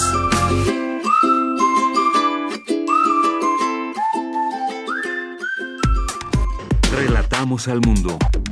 Relatamos al mundo. Queremos escuchar tu voz. Nuestro teléfono en cabina es 55 36 43 39. Dos de la tarde con 16 minutos y ahora vamos a escuchar las breves internacionales con Rodrigo Aguilar. Internacional RU. El gobierno interno de Bolivia, encabezado por Janine Añez, giró este miércoles una orden de aprehensión contra el exmandatario boliviano Evo Morales por sedición, terrorismo y financiamiento al terrorismo. A través de su cuenta de Twitter, el ministro de Gobernación, Arturo Murillo, publicó el acta donde se hace oficial. La alta comisionada de Naciones Unidas para los Derechos Humanos, Michelle Bachelet, actualizó su informe sobre Venezuela. La expresidenta de Chile pidió garantizar unas elecciones creíbles y transparentes el año que viene. El año 2020 será un año electoral. Es crucial garantizar las libertades públicas que son fundamentales para crear las condiciones necesarias para unas elecciones libres, imparciales, creíbles, transparentes y pacíficas. En este sentido, me preocupa el levantamiento de la inmunidad de cinco diputados de la oposición elevando el total a 30 diputados de la oposición despojados de inmunidad, así como los actos de hostigamiento contra representantes de la oposición, incluido el presidente de la Asamblea Nacional. El gobierno libio denunció la presencia en el frente de unos 800 mercenarios rusos del grupo Wagner, organización paramilitar asociada a un oligarca cercano del presidente ruso Vladimir Putin. Legalmente no existen en Rusia, pero en la realidad son soldados contratados que luchan junto al general Khalifa Haftar, el hombre que con el apoyo de los Emiratos Árabes Unidos y Egipto está sitiando Trípoli. Moscú ha negado cualquier implicación directa en el conflicto, pero estos mercenarios operan bajo el control de los servicios de seguridad y militares rusos y sin una señal del Kremlin no se mueven, señaló a Euronews Pavel Hedenkauer, analista y editor del periódico ruso Novaya Gazeta entregan el premio Sájarov a Ilham Tohti, activista de la minoría musulmana yugur, quien está condenado a cadena perpetua en China. Ilham Tohti, catedrático de economía, fue condenado en 2014 por cargos relacionados con el separatismo tras difundir en su página web información de la comunidad uigur en la que fomentaban el entendimiento entre los uigures y la etnia Han, mayoritaria en China. Su hija, Yewer Ilham, recogió el galardón e hizo un llamado a la Unión Europea para que presione a Pekín por su trato a la minoría uigur en centros de detención. Inmigrantes africanos viven hacinados en una escuela abandonada de Lyon a la espera de que se les resuelva su solicitud de asilo. La administración local quería expulsar a estas 450 personas, pero un tribunal de apelación falló en su contra, permitiéndoles quedarse un año más. Habla Ebrahim Marnot, proveniente de Gambia. Duermo aquí, no me siento bien. Comparto el espacio con mucha gente. Aquí dormimos todos juntos. Somos personas muy diferentes. Algunas están enfermas y otras están sanas, pero hay muchos contagios. Aquí en Francia tratan bien a los inmigrantes. Hasta les dan 450 euros al mes, así que pueden comprar cosas, comer, vestirse adecuadamente, aunque no tengan una casa. En Afganistán, al día nueve niños son asesinados o mutilados, asegura un nuevo informe publicado por el Fondo de las Naciones Unidas para la Infancia. El documento señala que en los primeros nueve meses de 2019, las muertes y mutilaciones infantiles aumentaron un 11% en comparación con el mismo periodo de 2018 en gran medida debido al aumento de los ataques suicidas con bombas y los enfrentamientos terrestres entre las fuerzas pro y antigubernamentales. Porque tu opinión es importante, síguenos en nuestras redes sociales, en Facebook como Prisma RU y en Twitter como arroba PrismaRU. Prisma RU. Relatamos al mundo.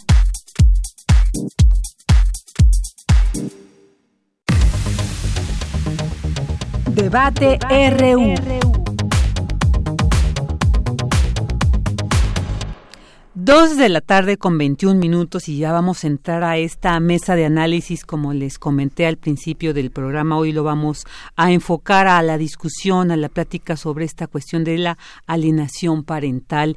Y quiero eh, iniciar con esta frase que se, se dictó en la Convención de Derechos Niños de los Niños en la UNICEF en el 2006, donde dice no hay causa que merezca más alta prioridad que la protección y el desarrollo de las y los niños, de quien depende la supervivencia, la estabilidad y el progreso de todas las naciones y de hecho de la civilización humana. Y si aludimos a este precepto inalienable para nuestra humanidad, pues es inadmisible que siga existiendo esta cuestión de la alienación parental. Y bueno, para platicar sobre este caso, hoy nos acompañan aquí en cabina Leti Servín, una gran cantante, una gran artista, que hoy no vamos a hablar de este gran arte que ella profesa, sino de esta cuestión que ella también está viviendo, de esta circunstancia que le fue arrebatado su hijo, y también con Miguel Plata eh, de la organización Más Infancia Feliz. Bienvenidos, Leti, bienvenido, Miguel. Muchas gracias, Vicky, por esta oportunidad, por dedicarnos una mesa a todos estos padres y madres que atravesamos una injusticia tan grande, un arroyo como el despojarnos de nuestros hijos y no permitirnos verlos, ¿no? Claro, eh, aquí saqué esta este documento, de, a partir del documento emitido por la Comisión Nacional de los Derechos Humanos, que establece que la alienación parental consiste en las conductas que lleva a cabo el padre o la madre que tiene la custodia, bueno, y ahorita vamos a platicar que a veces no una custodia inicialmente eh, eh, digamos, otorgada por un juez, sino que por una cuestión eh, muy personal, una, una cuestión muy, muy fuera de este, de este contexto y que injustificadamente impide las visitas y convivencias con el otro progenitor, causando en el niño o niña un proceso de transformación de conciencia que puede ir desde el miedo y el rechazo hasta llegar al odio. Esperemos que en estas, en estos casos, en estas casos que hoy vamos a platicar, que les vamos a compartir, no llegue a este punto, pero sí queremos, pues, para, eh, digamos, ampliar esta situación que están viviendo muchas madres, muchos padres y que quienes somos madres, quienes somos padres sabemos lo fuerte que puede ser el que te arrebaten un hijo, el que te arrebaten una hija y que lamentablemente Leti y Miguel pues lo están viviendo. Así que pues no sé, vamos a entrar un poquito como con la, la situación personal que cada uno de ustedes ha vivido. Sí, pues acá este lo que hemos podido como compartir en, en, en, materia de desamparo con lo que nos sucede es que esto es una cosa que tiene que ver con el odio, con esta cosa que ocurre mucho en el país. Yo me siento involucrada dentro de todas las mujeres que somos agredidas diariamente. Creo que estoy allí en ese grupo que incluso pues el, el papá se pone tan mal que llega a matarla, ¿no? A la mamá este sí en el caso de los varones yo encuentro eso que hay un grupo de verdad lo voy a decir así que sí hay mujeres que deciden quitarle los hijos para pegarle al varón no o, hay también quienes mienten. Entonces tenemos aquí en, en general una cantidad de casos que podríamos decir que terminan siempre a pesar de lo que acabas de decir porque estamos hablando de que incluso hay un organismo que así se defiende como por el bien superior del menor. Pero yo lo último que veo es eso. Pienso que incluso el problema que tenemos los que estamos padeciendo este arroyo es exactamente que las autoridades no tienen un, un, un proceso de justicia que nos ayude. Al contrario, terminan ayudando a que se haga más daño al niño no ayudan tampoco a que se solucione, hacen más larga la pelea. No entiendo cuál es su objetivo. Yo encuentro realmente carencias. Fíjate que ahorita veníamos platicando con Manuel, con Miguel, perdón, de las estadísticas. Él tiene unas estadísticas que a mí me dejaron asombrada. Yo creo que de decir yo tengo hoy justo cumplo un año, diez meses sin poder saber dónde está mi hijo, no sé cómo está, no sé si ya se le cayó un dientito, lo más seguro es que no lo voy a ver esta Navidad. Entonces, las autoridades ni siquiera me pueden responder dónde está. Y yo te digo, bueno, si yo me pongo a comparar mi caso con el de otros, pues al final termino sintiendo que pues que somos un montón de gente a la que no se le da ayuda, no sea, desde la más importante, sencilla, hasta niveles donde se desestima los cargos como lo podemos ver al día con el caso de Abril o con casos que dices cómo puede ser que el juez esté tan ciego y sordo no yo pienso que ahorita tenemos ante nuestros ojos clarísimo una crisis con los jueces una crisis que no tienen ética no tienen valores no tienen empatía.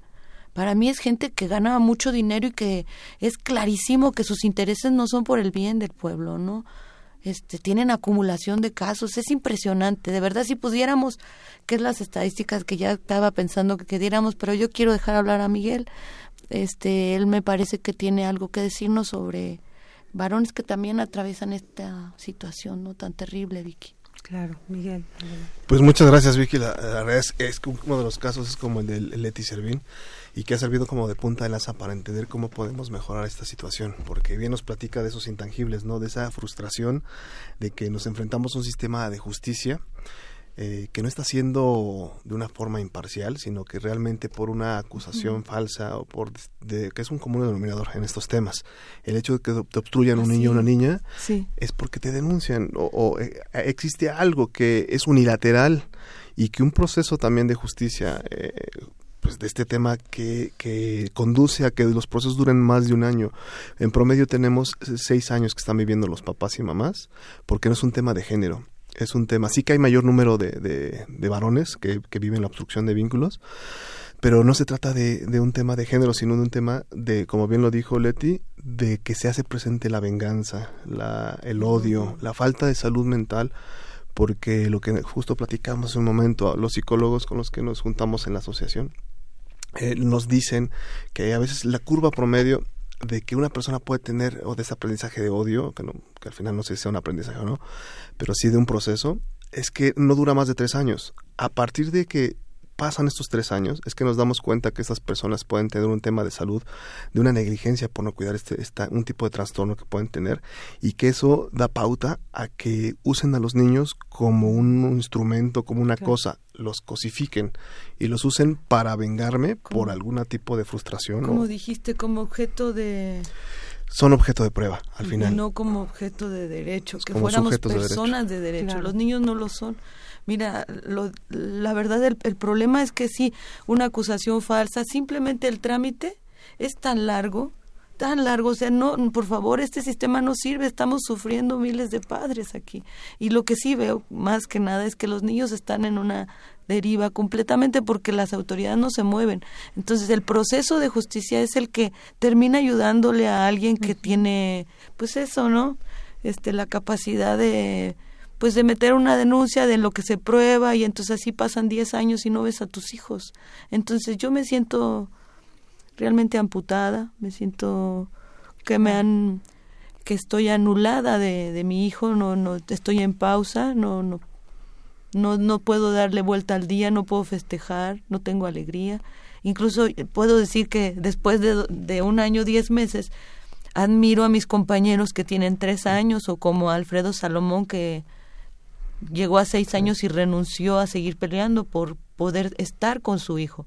Él renunció después de seis años de litigio por el derecho que tiene de poder convivir con su hijo unas cuantas horas. ¿Por qué no puede darse eso? Eh, bueno, él dijo mejor, te dejo libre y me libero porque esta no es vida. Entonces estos procesos de justicia, de justicia para mí no, no tienen otra más que una carga de enfermedad, de abandono. ¿Cómo no nos vamos a deprimir?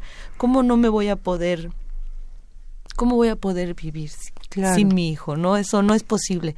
Entonces que las autoridades no nos ayuden a poder encontrar entre nuestras parejas, porque este es el problema, una pareja que se niega a aceptar que ese es mi derecho o sea, dicen, no, pues te voy a pegar donde más te duele y lo logran. Y la verdad es que en el último de los casos lo que veo para mí es que no hay una autoridad que vea que se está lastimando los derechos de un menor, ¿no? En, este caso, eh, a partir de su experiencia, ¿cuál es el procedimiento legal que se tiene que llevar a cabo? Que si bien como ustedes bien lo, lo, han indicado, nos lo han compartido, no se atiende como se debería. Es sencillo, fíjate, porque si tú, o sea, tú eres, eh, tú y yo somos pareja, tenemos un hijo y no lo hemos, nadie tiene la guardia y custodia el papel, pues la compartimos. Pero cuando te llevas al niño y te, eh, te ocultas con él, tú puedes solicitarla donde esté, que fue lo que hizo el papá de mi hijo. La solicitó por allá diciendo que yo no existo que el niño nunca ha tenido mamá, ese juez le cree y entonces él viene y presenta ese papel aquí y no se presenta a los citatorios y te puedo decir que así han pasado un año, diez meses en ese solo citatorio, en decirle que, bueno, él, yo pedí ese papel de la guardia y custodia aquí y la juez no me lo dio, me mandó a buscar al papá de mi hijo. Yo te digo, no entiendo el activar de esta juez, o sea, dijo, no, quiero hablar con el papá. Cuando yo le dije, el papá pues no vive conmigo, el papá no, nunca me ha ayudado, soy mamá soltera. Entonces, este, te puedo decir que en, en el sentido del juicio de allá, el juez escucha que el niño no tiene mamá y tampoco pregunta, pues tráemela o como que allá dice, ah, claro, no existe, está bien. Y no existe, ¿por qué? Porque es músico. Entonces toda la anulación a mis derechos es porque soy músico. Y, él lo que presenta son los carteles de mis conciertos para evidenciar que soy mala mamá. El problema no es que lo diga, el problema es que un juez acepte esos argumentos, ¿sabes? Entonces, por eso vuelvo a decir aquí, compañeros, atentos los que están, que tenemos un grave problema en la ética y la moral de los jueces. Ellos no están actuando bajo ninguna responsabilidad moral de lo que tienen en sus manos, las vidas de estos niños. Entonces, yo pregunto, ¿sí? Ahora estuve hace unos días en el juzgado, incluso peleé con las secretarias porque me estaban mandando tres, tres semanas más de espera para entregarme fotocopias de mi expediente, después de que tengo tres meses pidiéndolas. Me manda, me quisieron mandar a vigilancia porque porque yo no acepto que me tengan tres meses esperando, quiero mis copias, ¿no? Es lo único que tienen que hacer y no lo hacen en tres meses. Entonces no se puedo ni, ni enojar y entonces te, te no solo te están impidiendo comunicarte de una manera natural, pues oye, pues ¿qué estás haciendo aquí con esta acumulación de expedientes? No es suficiente castigo venir a pedirte que me ayudes, ¿en qué te ayudo para que me ayudes, no? Claro. Y esto es grave, porque realmente si tú vas a los juzgados te rompen el alma. Yo soy una persona que trabaja con la música y gracias a ella puedo ir y presentarme aunque me tumben mi moral, pero son insensibles en un altísimo grado, intolerantes, son prepotentes, son incapaces de recordar tu nombre después de que tienes dos años, tres años yendo a esa misma oficina. Es, es impresionante, Vicky, en el video del canto que hicimos. Se tapaban con el expediente la cara, se volteaban las secretarias, o sea, era impresionante. No querían vernos, estaban sufriendo de escucharnos. Yo pregunto, ¿qué les pasa? Yo sí les dije, qué, qué difícil que ustedes nos, nos traten como si no existiéramos. Claro. Porque esto es un problema que yo vengo aquí a que ustedes me lo solucionen porque ustedes están aquí. Y ustedes están aquí por algo que aceptaron. Incluso los abogados tienen que aceptar un juramento. Claro. Y aquí es carente completamente. Entonces yo sí se los digo de frente, por eso les fui a cantar, porque creí que era necesario hacer ver que no tienen la capacidad emocional para trabajar ahí. No tienen la ética para respondernos, no saben reaccionar ante las necesidades de lo que estamos, de las personas que vamos ahí. Claro, y, y, además ante la vulnerabilidad por la edad en la que se encuentran sus pequeños, ¿no? Porque me imagino que hay un rango de edad en la que estos, en la que sus hijos, ¿no? También eh, son víctimas, ¿no? De este, de esta otra parte y que son sustraídos y esto. Y, y me llama la atención, Leti, porque según el artículo 23 de la Ley de Protección de los Derechos de Niñas, Niños y Adolescentes, establece que las leyes establecerán lo necesario a fin de asegurar que no se juzguen como exposición ni estado de abandono los casos de padres y madres por un lado, que, o por extrema pobreza o porque tengan necesidad de ganarse sustento lejos de su lugar de residencia, tengan dificultades para atenderlos permanentemente. O sea, esto es inadmisible que ahí se haya atendido esto y además que por ser música, que hay una doble violencia, una doble agresión hacia en este en tu caso. Y te puedo decir que yo no he podido darle avance a la que me pertenece porque estoy sobre la que es de mi hijo, o sea, yo represento a la libertad y los valores de mi hijo. Entonces tampoco tengo lugar O sea, ¿cómo es posible que este tipo esté escondiéndose con el niño después de un año, diez meses, que le impida a él comunicarse con su mamá?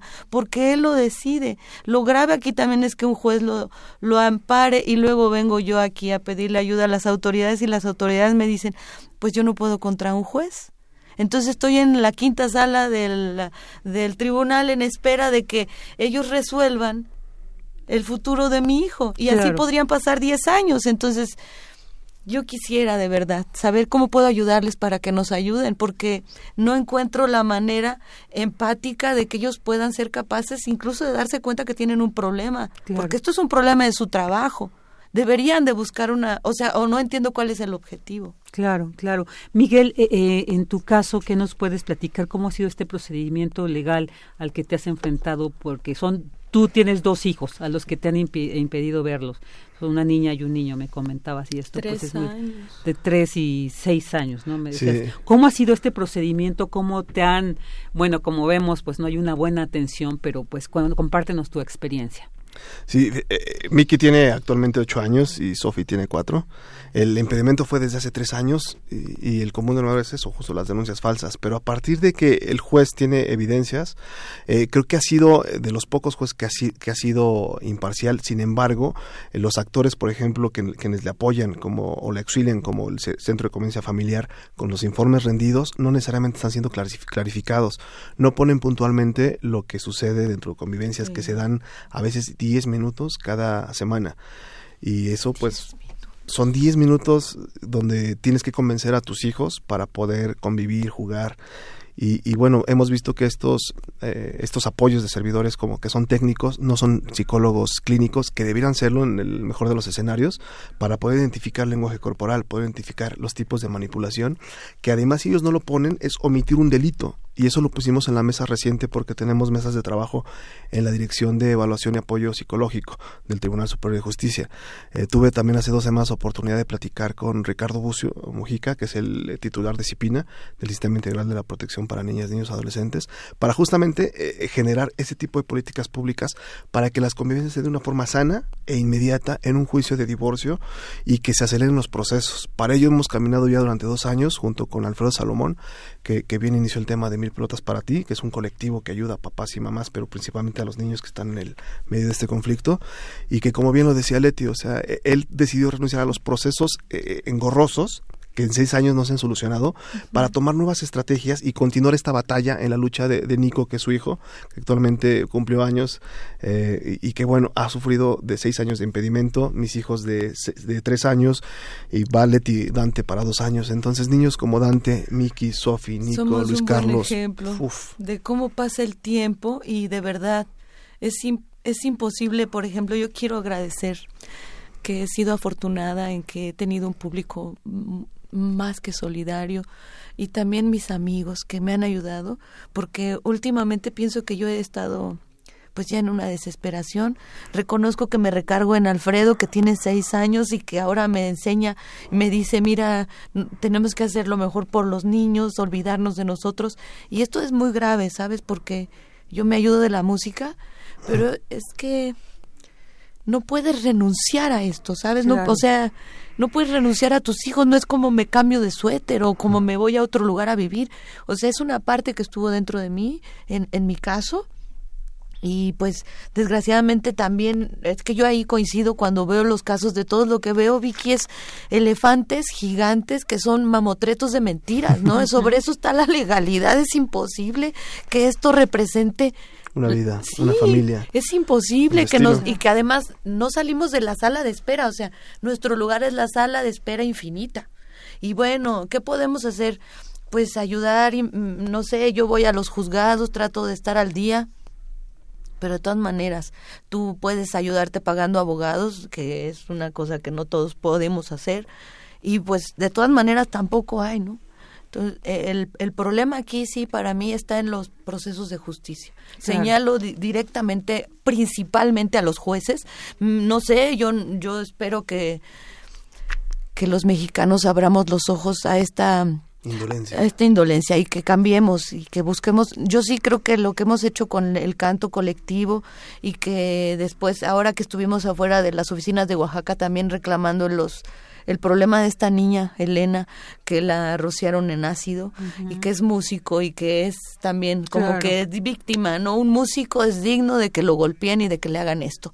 Por eso fui y pienso que sí tenemos que levantar, bueno, yo no podría no, no, no luchar ahora por mi hijo, Nico eh, tiene ahora un padre que ha decidido seguir luchando bajo otro lugar, ¿no? Porque él dice, bueno, ya no me voy a pelear con la mamá, voy a buscar otra manera, o sea, porque es lo que podemos hacer desde el lugar donde estamos. Pero sí que creo que hay que señalar, Vicky, que nosotros estamos al desamparo de las autoridades, ¿no? Sí, y es, y es muy importante eso también visibilizar esta cuestión por la que se vive y por la que pues todos podríamos pasar porque eh, estamos hablando de hijos que surgen de una relación o de pareja que de repente la otra contraparte te desconoce totalmente, utilizan esos botines a los hijos como botines de guerra, eso no lo podemos como sociedad permitir.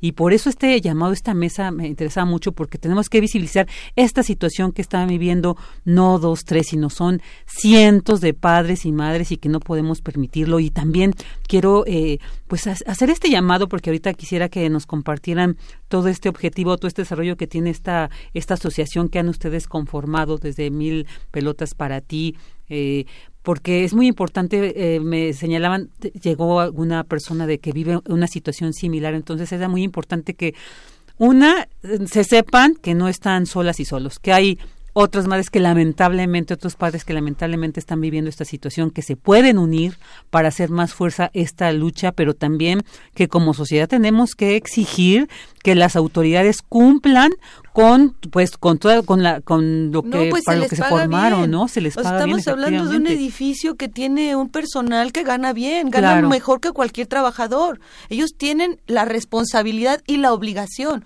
Lo mismo podría decirte de pues de nuestro presidente o de, o sea, que hemos pensado a dónde podemos ir a, decir, oigan, que, ¿cómo puedo yo hacer para que me ayuden con este problema?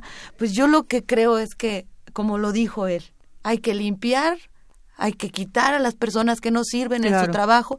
Yo los cuestiono completamente y pues me queda clarísimo que en dos años mis compañeros que tienen tres o que tienen seis años como Alfredo, lo único que me aterra es creer que yo pueda llegar a esa edad porque pienso que yo no voy a resistir, ¿sabes? Pienso que yo soy un músico, mi trabajo es la poesía, me siento día a día como marchito y que yo le echo ganas, me pongo a hacer mi yoga, trato de tener una alimentación saludable, pero no, o sea, yo no necesito paliativos para estarme ayudando a resistir. Esto es una tortura. Entonces, lo que necesitamos es que se termine. Y esto tiene que ver con que tú seas empático con el dolor de los demás. Entonces, si yo atravieso una sala de juzgados donde hay 20 licenciados que son incapaces de mirarme, tenemos un problema aquí nosotros. Entonces por eso estamos aquí agradeciendo que nos den un espacio para ver si esto llegara a tener alguna pues un eco. Un eco. Un eco, claro. Eh, también hablaban, y, y este lamentable, la asistencia legal que luego suele darse con abogados y abogadas que oh. se aprovechan y también, esto por un lado que nos compartan porque también han sufrido no esta doble agresión y por otro para que quienes nos escuchen, quienes se dediquen a la abogacía y realmente tengan este principio ético, pues también se sumen a esta organización para que fortalezcan esta lucha, esta que estos padres y madres están dando. Entonces, eso, compártanos también de estas de repente situaciones que se dan en esta en esta en estos casos. Es uno de los retos. Los abogados sabemos que no todos son malos, hay quienes actúan con ética, pero uno de los principales retos es identificar esas malas prácticas que los abogados inducen a que el tiempo y la forma en un contexto legal dure más tiempo para obtener más recursos recursos monetarios, a veces es el tema de ego, el poder o intereses ajenos a la infancia. Entonces, como, como decía Leti, o sea, ¿qué podemos hacer por los niños para que se haga eco? Ahora lo que hace Mil Pelotas para ti está impulsando en temas de tecnología, de difusión de conocimiento para generar un cambio cultural desde la estructura legal y psicológica para poder contener platicaba Leti muy bien de lo que de lo que sentimos, de esos intangibles, de esa frustración. Pero ahora imagínate los niños, ellos que no están siendo contenidos, que no los están dando, llevando a terapias, donde son negligentes con toda una orden de un juez. Y es un caso en particular, por ejemplo, que el juez ordena a que los niños van a terapia para evitar ese tipo de, de contención de lo que están viviendo por el tema de divorcio, que de por sí ya es fuerte para ellos, ver su mundo, su papá y su mamá que fueron separados, que su proyecto de vida de los papás, independientemente de lo que haya sido, los niños, para ellos era su plataforma de vida, era su lo que conocían. Entonces, como adultos tenemos herramientas, platicamos, sí que es verdad que estamos trabajando para contener, pero para los niños se están dejando a un lado, están dejándose en el medio de la batalla usados como armas. Y mi hijo vio cómo me golpeaste, y mi hijo vio cómo me dio una cachetada, y mi hijo vio o sabe que vendiste todos sus juguetes. Y les generas ahora a los niños ese odio, claro. ese temor, y todo eso que al final les, les puede llegar hasta sintomatología física. Eso está muy fuerte y es donde queremos contener. Por ponerte solamente número, en México hay 428 divorcios diarios. O sea, ¿qué representa para, para, para los abogados? Pues un reto, bueno, no más que un reto, es una oportunidad de negocio. Sí, claro. Totalmente. Entonces, ¿Qué estamos haciendo ahora? Es decir, vamos a optimizar los procesos para que los tiempos sean mejores, para que sea el mejor camino, el camino que ya pasó Leti eh, en casi dos años, el que he pasado en tres años como papá de Miki y Sofi, el que Alfredo ha vivido en seis años, queremos optimizarlo para entonces el camino que llevamos trazado, los que ahora lo viven tengan esa contención y sepan por dónde guiarse. Mejores prácticas legales, procesos optimizados, tecnología al servicio de familias separadas. Ahí vamos. Mis amigos tan queridos, mira, yo los oigo y me inspiran, pero yo quiero decirte, Vicky, que en México es urgente que exista un filtro para que los abogados corruptos no pudieran ejercer. Ese es el problema que tenemos, que una abogada viene y te ayuda, pero en realidad no te ayuda, te hace todo en contra porque ya se vendió con la contraparte, entonces a ti te castigan, castigan primero al niño, luego a ti por la mala praxis de los abogados. En México no tenemos un filtro que identifique, ah, este abogado cayó en corrupción, aquí el caso de esta señora lo demuestra, entonces, por ejemplo, la, hoy una abogada en mi caso que me torturó mucho tiempo, trabajé con ella poco más de ocho meses y me decía que la única manera de conseguir de vuelta a mi hijo era contratando el comando de policías que ella tenía por 70 mil pesos. No acepté, me torturó hasta que me di cuenta que estaba jugando en mi contra. Primero dije, esta me va a ayudar, porque se ve con muchos, ¿no? Pero no, a la hora de la hora jugó en mi contra. Entonces ella sigue trabajando después de haber jugado en mi contra. Entonces no tenemos en México una defensa de esta gente. Yo voy a luchar porque exista un filtro, una ley que nos proteja. Incluso quiero, lo voy a decir pronto, voy a conminar a mis colegas para que hagamos un documental sobre abogados corruptos. Pienso que se fondearía solo, compañeros. Así de pronto conozco una cantidad de gente que está oye, es que este abogado me jugó chueco, pues por eso, porque no tenemos a alguien que haya dicho, vamos a acabar con este negocio que tienen ustedes instalado en el país. Usando a los niños. Y uno de los temas que les retiren la cédula, o por lo menos Por supuesto, que pierdan la cédula, ¿no? Si tú... Están dañando. esta, esta, esta abogada hizo que mi niño se alargara el proceso, como lo acabas de decir, que se vaya más lejos de mí por eso, por una mala praxis. Entonces, de verdad que gracias por darnos el espacio. Yo espero hacer esta solicitud pronto para ver quiénes podemos sumarnos y hacer ver que esto es un problema grave. Claro, y, y ahorita también para que nos des todos los datos sobre la, la asociación que tienen para quienes estén viviendo esta situación, como decía, se sumen, pero también pues la invitación para que más adelante hagamos otra mesa ya con una persona también eh, que buscaremos especialista en la UNAM, ¿no? En, en Derecho, para que también ir acotando estas, estas instancias, esta necesidad que como ustedes bien han dicho, creo que también desde la, desde la instancia formativa tenemos que atender cómo se están formando nuestros abogados, porque ¿dónde está esta cuestión ética? Entonces, desde ahí tenemos que... permiso abierto. Claro, entonces hay otros países donde sí hay una regla donde cuando el abogado incurre en esto ya se le quita, se le amonesta y se le quita su permiso de seguirla para que no pueda. Claro, esto es más que lógico y natural. Claro, claro, no, pues eh, Miguel, por favor, compártenos eh, los datos a quienes quieran acercarse a esta asociación. Ok. Eh, nos pueden buscar en másinfanciafeliz.org, en milpelotasparati.org y Facebook y Twitter eh, con el mismo este nombre, Mil Pelotas para ti, pero iniciando con número.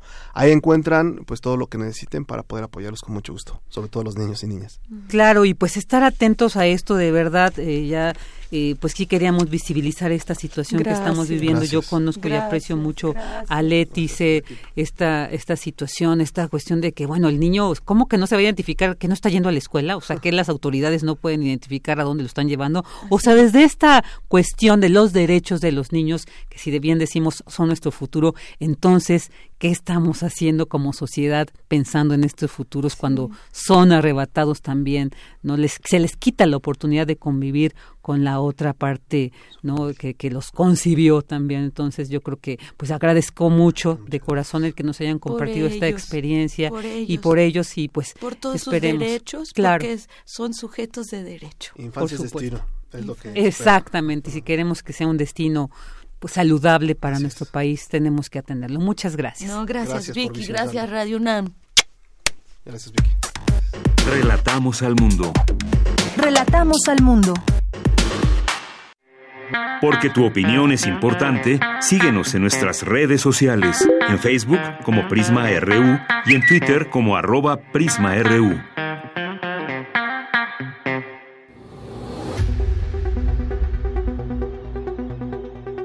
Dulce Conciencia. Ciencia. En Prisma. Ya estamos en esta sección con nuestra querida Dulce García que nos presenta Dulce Conciencia. ¿Qué tal, Dulce? ¿De qué nos vas a platicar el día de hoy? Hola, Vicky. Muy buenas tardes a ti al auditorio. Pues hoy vamos con el tema, Vicky, de los robots con características humanas. No sé si has visto lo último que ha salido en redes sociales, Vicky. No, no he visto. Fíjate que por eso me interesa mucho escuchar esto. Suena interesante. Que ya pareciera que pueden tener una conversación fluida como sin nada con cualquier ser humano, pero por ahí nos dijeron que hay un poquito de chisme por aquí. ¿Qué te parece si escuchamos la siguiente información antes de platicar con el académico?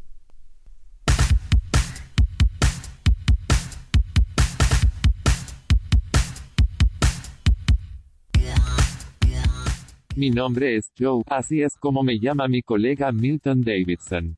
Él es un programador y yo soy un programa de computadora. Yo formo parte del complejo Multivac y estoy conectado con otros componentes en todo el mundo. Lo sé todo. Casi todo.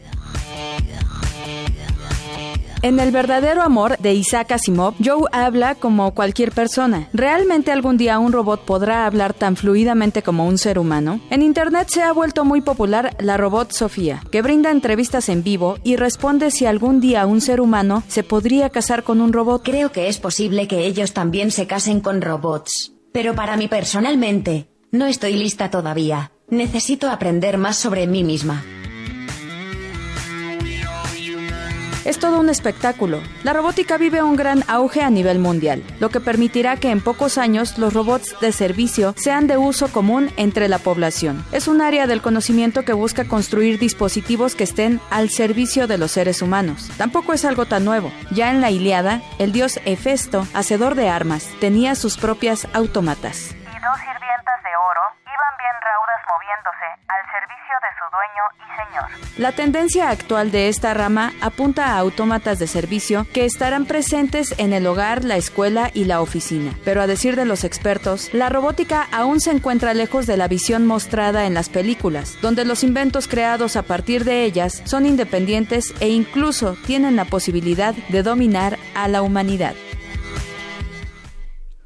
Y bueno, para platicar sobre esto, Vicky, ya tenemos en la línea al doctor Jesús Sabash Carmona. Él es investigador de la Facultad de Ingeniería de la UNAM. Doctor, muy buenas tardes. Hola, muy buenas tardes. Gracias por tenerme en su programa.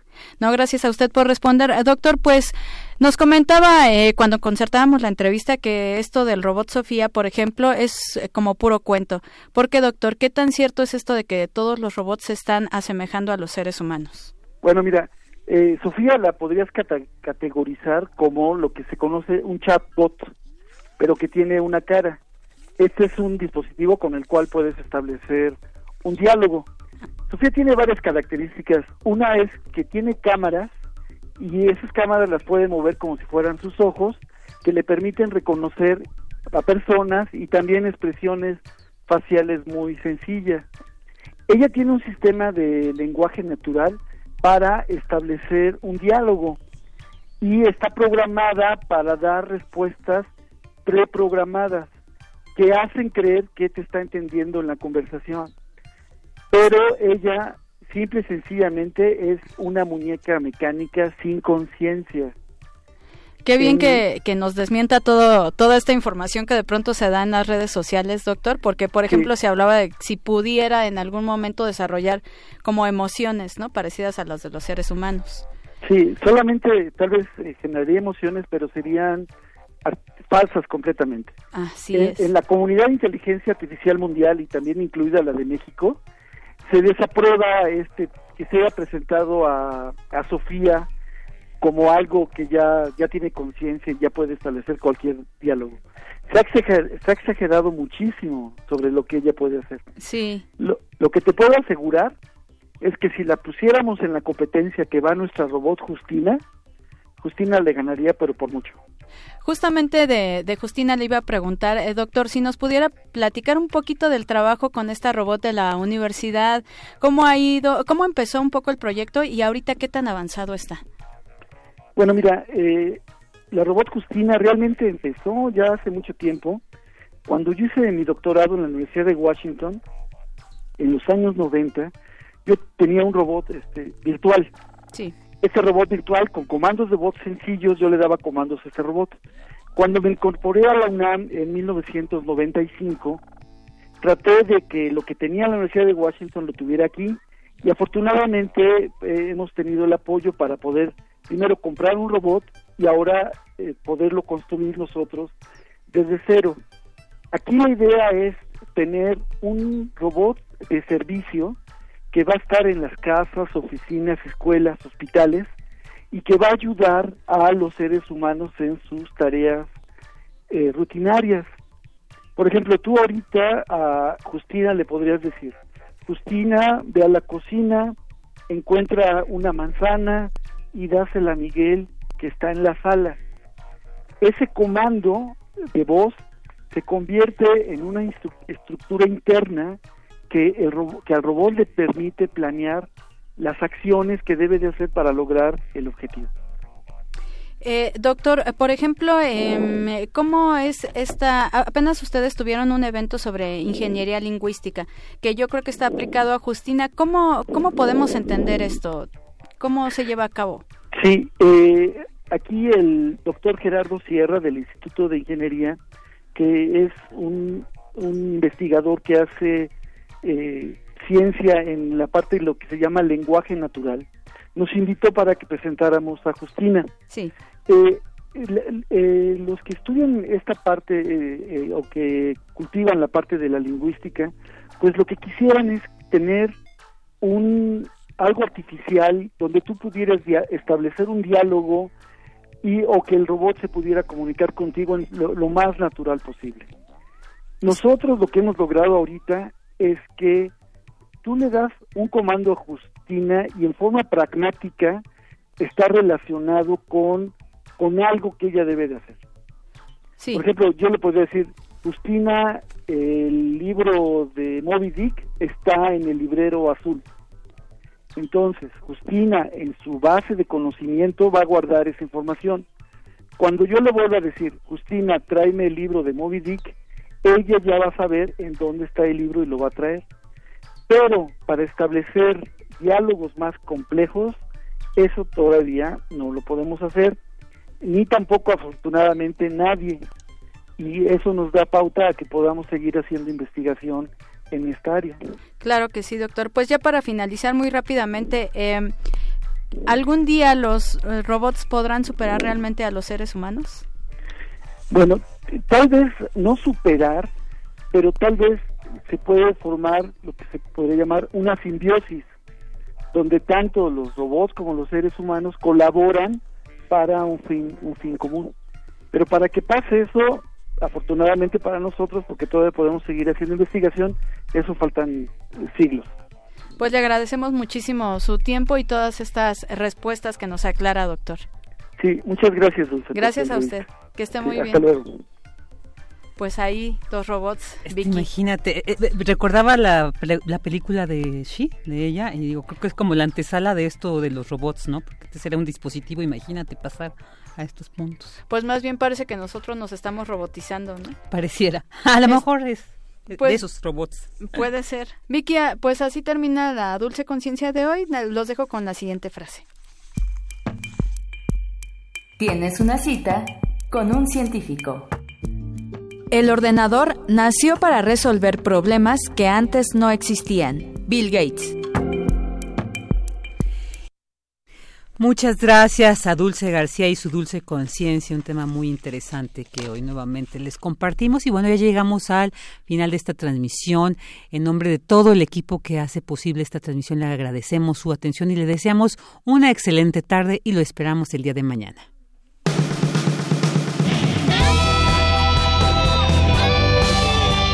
Prisma RU. Relatamos al mundo.